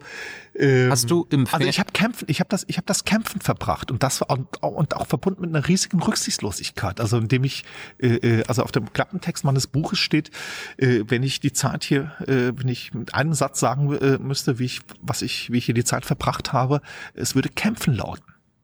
Und das klingt so, wenn du diesen Satz so liest, das klingt so pathetisch und ja, nö, nö, und da ist, da ist auch was dran. Aber ähm, und das war etwas, was sich beim Schreiben des Buches erst mir deutlich geworden ist, weil ich äh, ähm, wie ich nicht nur mich selber, sondern auch die engsten Menschen um mich herum und allen vor- voran meine Frau Tilek und meinen Anwalt Wesel durch immer wieder in Situationen in Gefahr ge ge ge gebracht habe. Das war ähm, getrieben von dieser, von diesem unbedingten Willen, niemanden, also ihr kriegt mich nicht klein und ich habe keine Angst vor euch, ja. Das war verbunden mit einer extremen Rücksichtslosigkeit. Also dieses, dieser Satz, ich habe das hier kämpfen verbracht, ähm, der ist, das ist nicht nur, äh, das ist nicht nur etwas, worauf ich stolz bin. Aber so habe ich die Zeit verbracht. Und es gab tatsächlich einen Moment, wo es, ähm, wo es hätte kippen können, weil als ich äh, im Moment des, des, äh, das Hafturteil erging, hat mir mein Anwalt äh, Wesel flüsterte mir zu fünf Monate. Höchstens fünf Monate. Länger können Sie sich hier nicht behalten. Das war immer noch der höchste Tipp von allen. Aber irgendwie habe ich das bei mir abgespeichert, fünf Monate. Und kurz vor dem Ablauf der fünf Monate äh, kam dann diese Pressekonferenz von Gabriel und mit wirtschaftlich-politischen Maßnahmen, wo ich einerseits dachte, endlich, und andererseits war mir aber auch klar, das dauert jetzt länger. Das wird jetzt noch eine Weile gehen. Und das war so ein Moment, wo ich so ein Tief hatte, aber wo dann ähm, es gab in Deutschland Lesungen aus alten Texten von mir und ich hatte meiner alten Freundin Doris Akrab von der Taz äh, mal geschrieben, sag mal, wenn die Leute so viel, so ein Interesse an meinem alten Plunder haben, dann lass uns doch ein Buch draus machen. Und, äh, und so habe ich dann wieder als Gerichtsakten geta äh, getan, meine, meine, meine gesamten Werke aus Jungle World, Taz und Welt in die Zelle reingeschmuggelt, habe dann angefangen daran, ähm, Auswahl, ein bisschen Texte kürzen oder wie auch immer äh, leicht bearbeiten, Austausch mit Doris, äh, äh, so an der Arbeit an diesem Buch haben wir, das waren die äh, äh, das hat, ich glaube, sonst hätte diese Nachablauf der, dieser fünf Monate hätte ich in so ein Tief fallen können. Aber auch da hat mich das quasi das Schreiben da auch wieder äh, äh, wieder gerettet. Ich habe inzwischen sind die fast vergangen. Man sieht das kaum noch, aber also im Gefängnis hatte ich hier überall, weil ich immer so mit der Hand geschrieben habe. Wo ist die Kamera? Äh, ich hatte hier an den Fingern da, da und hier. Ich habe auch so eine ungesunde Schreibhaltung. Ich hatte so ein äh, ähm, Schwielen an den Händen. Und die habe ich, wenn, wenn Besucher kamen, auch An Anwälte von anderen Gefangenen oder die aus Solidarität einfach da mal hinkamen und Anw äh, Leute besucht haben oder bei äh, Abgeordneten, wie auch immer. Wenn, mich da jemand mal besuchen kam, habe ich dieses Spiel immer so vorgezeigt, als das war so ein bisschen wie Opa zeigt seine Kriegswunden oder so. Aber tatsächlich, das ist, das ist mein Job. Das ist, äh, das, ich wollte nie was anderes machen, als Journalist zu werden, als zu schreiben. Und so habe ich vom ersten Moment an äh, äh, war das äh, war das der Weg, wie ich mich da auch äh, äh, aus, den, aus den schwierigsten Momenten auch rausgerettet habe. Okay, zwei Fragen für zwei Minuten noch. Urteil, äh, die Anklage hatte gefordert ein Jahr und sechs Monate für Terrorpropaganda. Und äh, das Urteil war jetzt zwei Jahre und neun Nee, Monate. nee, das waren 16 Jahre, die die gefordert haben. Da hast du ein Komma vertan. Ja, ja. 16, bis zu 16 Jahre haben die gefordert. Ach so. Weil die für jeden einzelnen Text, das steht in der, stand in dem Plädoyer nicht so, aber für jeden einzelnen, jeden Text als einzelne Straftat werten, das hätte bis zu 16 Jahre äh, äh, werden können. Ich, das wurden jetzt zwei Jahre und neun Monate. Jetzt hat die Staatsanwaltschaft, also ich, wir haben natürlich Revision eingelegt, ähm, die Staatsanwaltschaft auch, die findet das Urteil zu wenig. Außerdem hat das Gericht jetzt noch neue Strafverfahren, äh, äh, Eröffnung von neuen Strafverfahren angekündigt, wegen denselben Texten, jetzt aber unter anderen Vorwürfen, jetzt Verunglimpfung des Staates und seiner Organe und äh, Beleidigung des Staatspräsidenten. Aber am Ende wird das, äh, äh, Die haben das, das Urteil des Verfassungsgerichts komplett ignoriert, was ja nicht nur meine Untersuchungshaft für rechtswidrig befunden hat, sondern auch meine Texte, die ja mit der die, die Untersuchungshaft begründet wurde, hatte das Verfassungsgericht einzeln, wirklich Text für Text inter, äh, analysiert und für jeden einzelnen herausgearbeitet, wirklich mit der äh, detaillierten Textarbeit, warum das äh, nicht Straftat, keine Straftat ist, sondern von der äh, auch in der Türkei äh, rechtlich garantierten äh, Meinungsfreiheit gedeckt ist und deswegen wird das Verfahren irgendwann, äh, ich gehe davon aus, dass wenn ich spätestens, äh, wenn das, wenn ich im Hauptsacheverfahren von dem Verfassungsgericht lande, dass das Verfassungsgericht sein eigenes Urteil vom vergangenen Jahr wiederholen wird und dann am Ende mich freisprechen wird. Hey Leute, Jung und Naiv gibt es ja nur durch eure Unterstützung. Ihr könnt uns per PayPal unterstützen oder per Banküberweisung, wie ihr wollt. Ab 20 Euro werdet ihr Produzenten im Abspann einer jeden Folge und einer jeden Regierungspressekonferenz. Danke vorab. Und letzte Frage, wirst du, wird Dennis Yücel jemals in die Türkei zurückkehren können? Äh, Ganz bestimmt, aber ich glaube, das dauert, ja, natürlich, weil kein, keine Diktatur lebt so lange, wie es die Diktatoren gerne hätten. Das ist, das ist klar. Ähm, aber auf absehbare Zeit wird das nicht möglich sein, weil äh, selbst wenn dieses Verfahren mit einem Freispruch endet irgendwann, äh, würden die, muss ich davon ausgehen, die würden das als Provokation auffassen, wenn ich in die Türkei reise, weil die haben das als Bedingung gestellt, dass ich das Land verlasse. Und als Journalist arbeiten, das geht schon mal gar nicht, weil es gibt wirklich Verfahren gegen Kollegen, Freunde von mir, in deren Anklageschrift steht, hatte Kontakt zu Dennis Yücel, also sei das irgendwie verboten. Und unter diesen Umständen kann ich, könnte ich, selbst wenn die Welt und meine Familie und so weiter da das denn zustimmen würden, was sie nicht tun würden, aber selbst wenn, äh, äh, ging es dann nicht nur um meine Sicherheit, sondern auch um die Sicherheit anderer. Aber mit der Türkei bin ich noch lange nicht fertig. Es ist nur, äh, im Moment führen wir eine Fernbeziehung. Schönes Schlusswort. Danke, Dennis Yücel.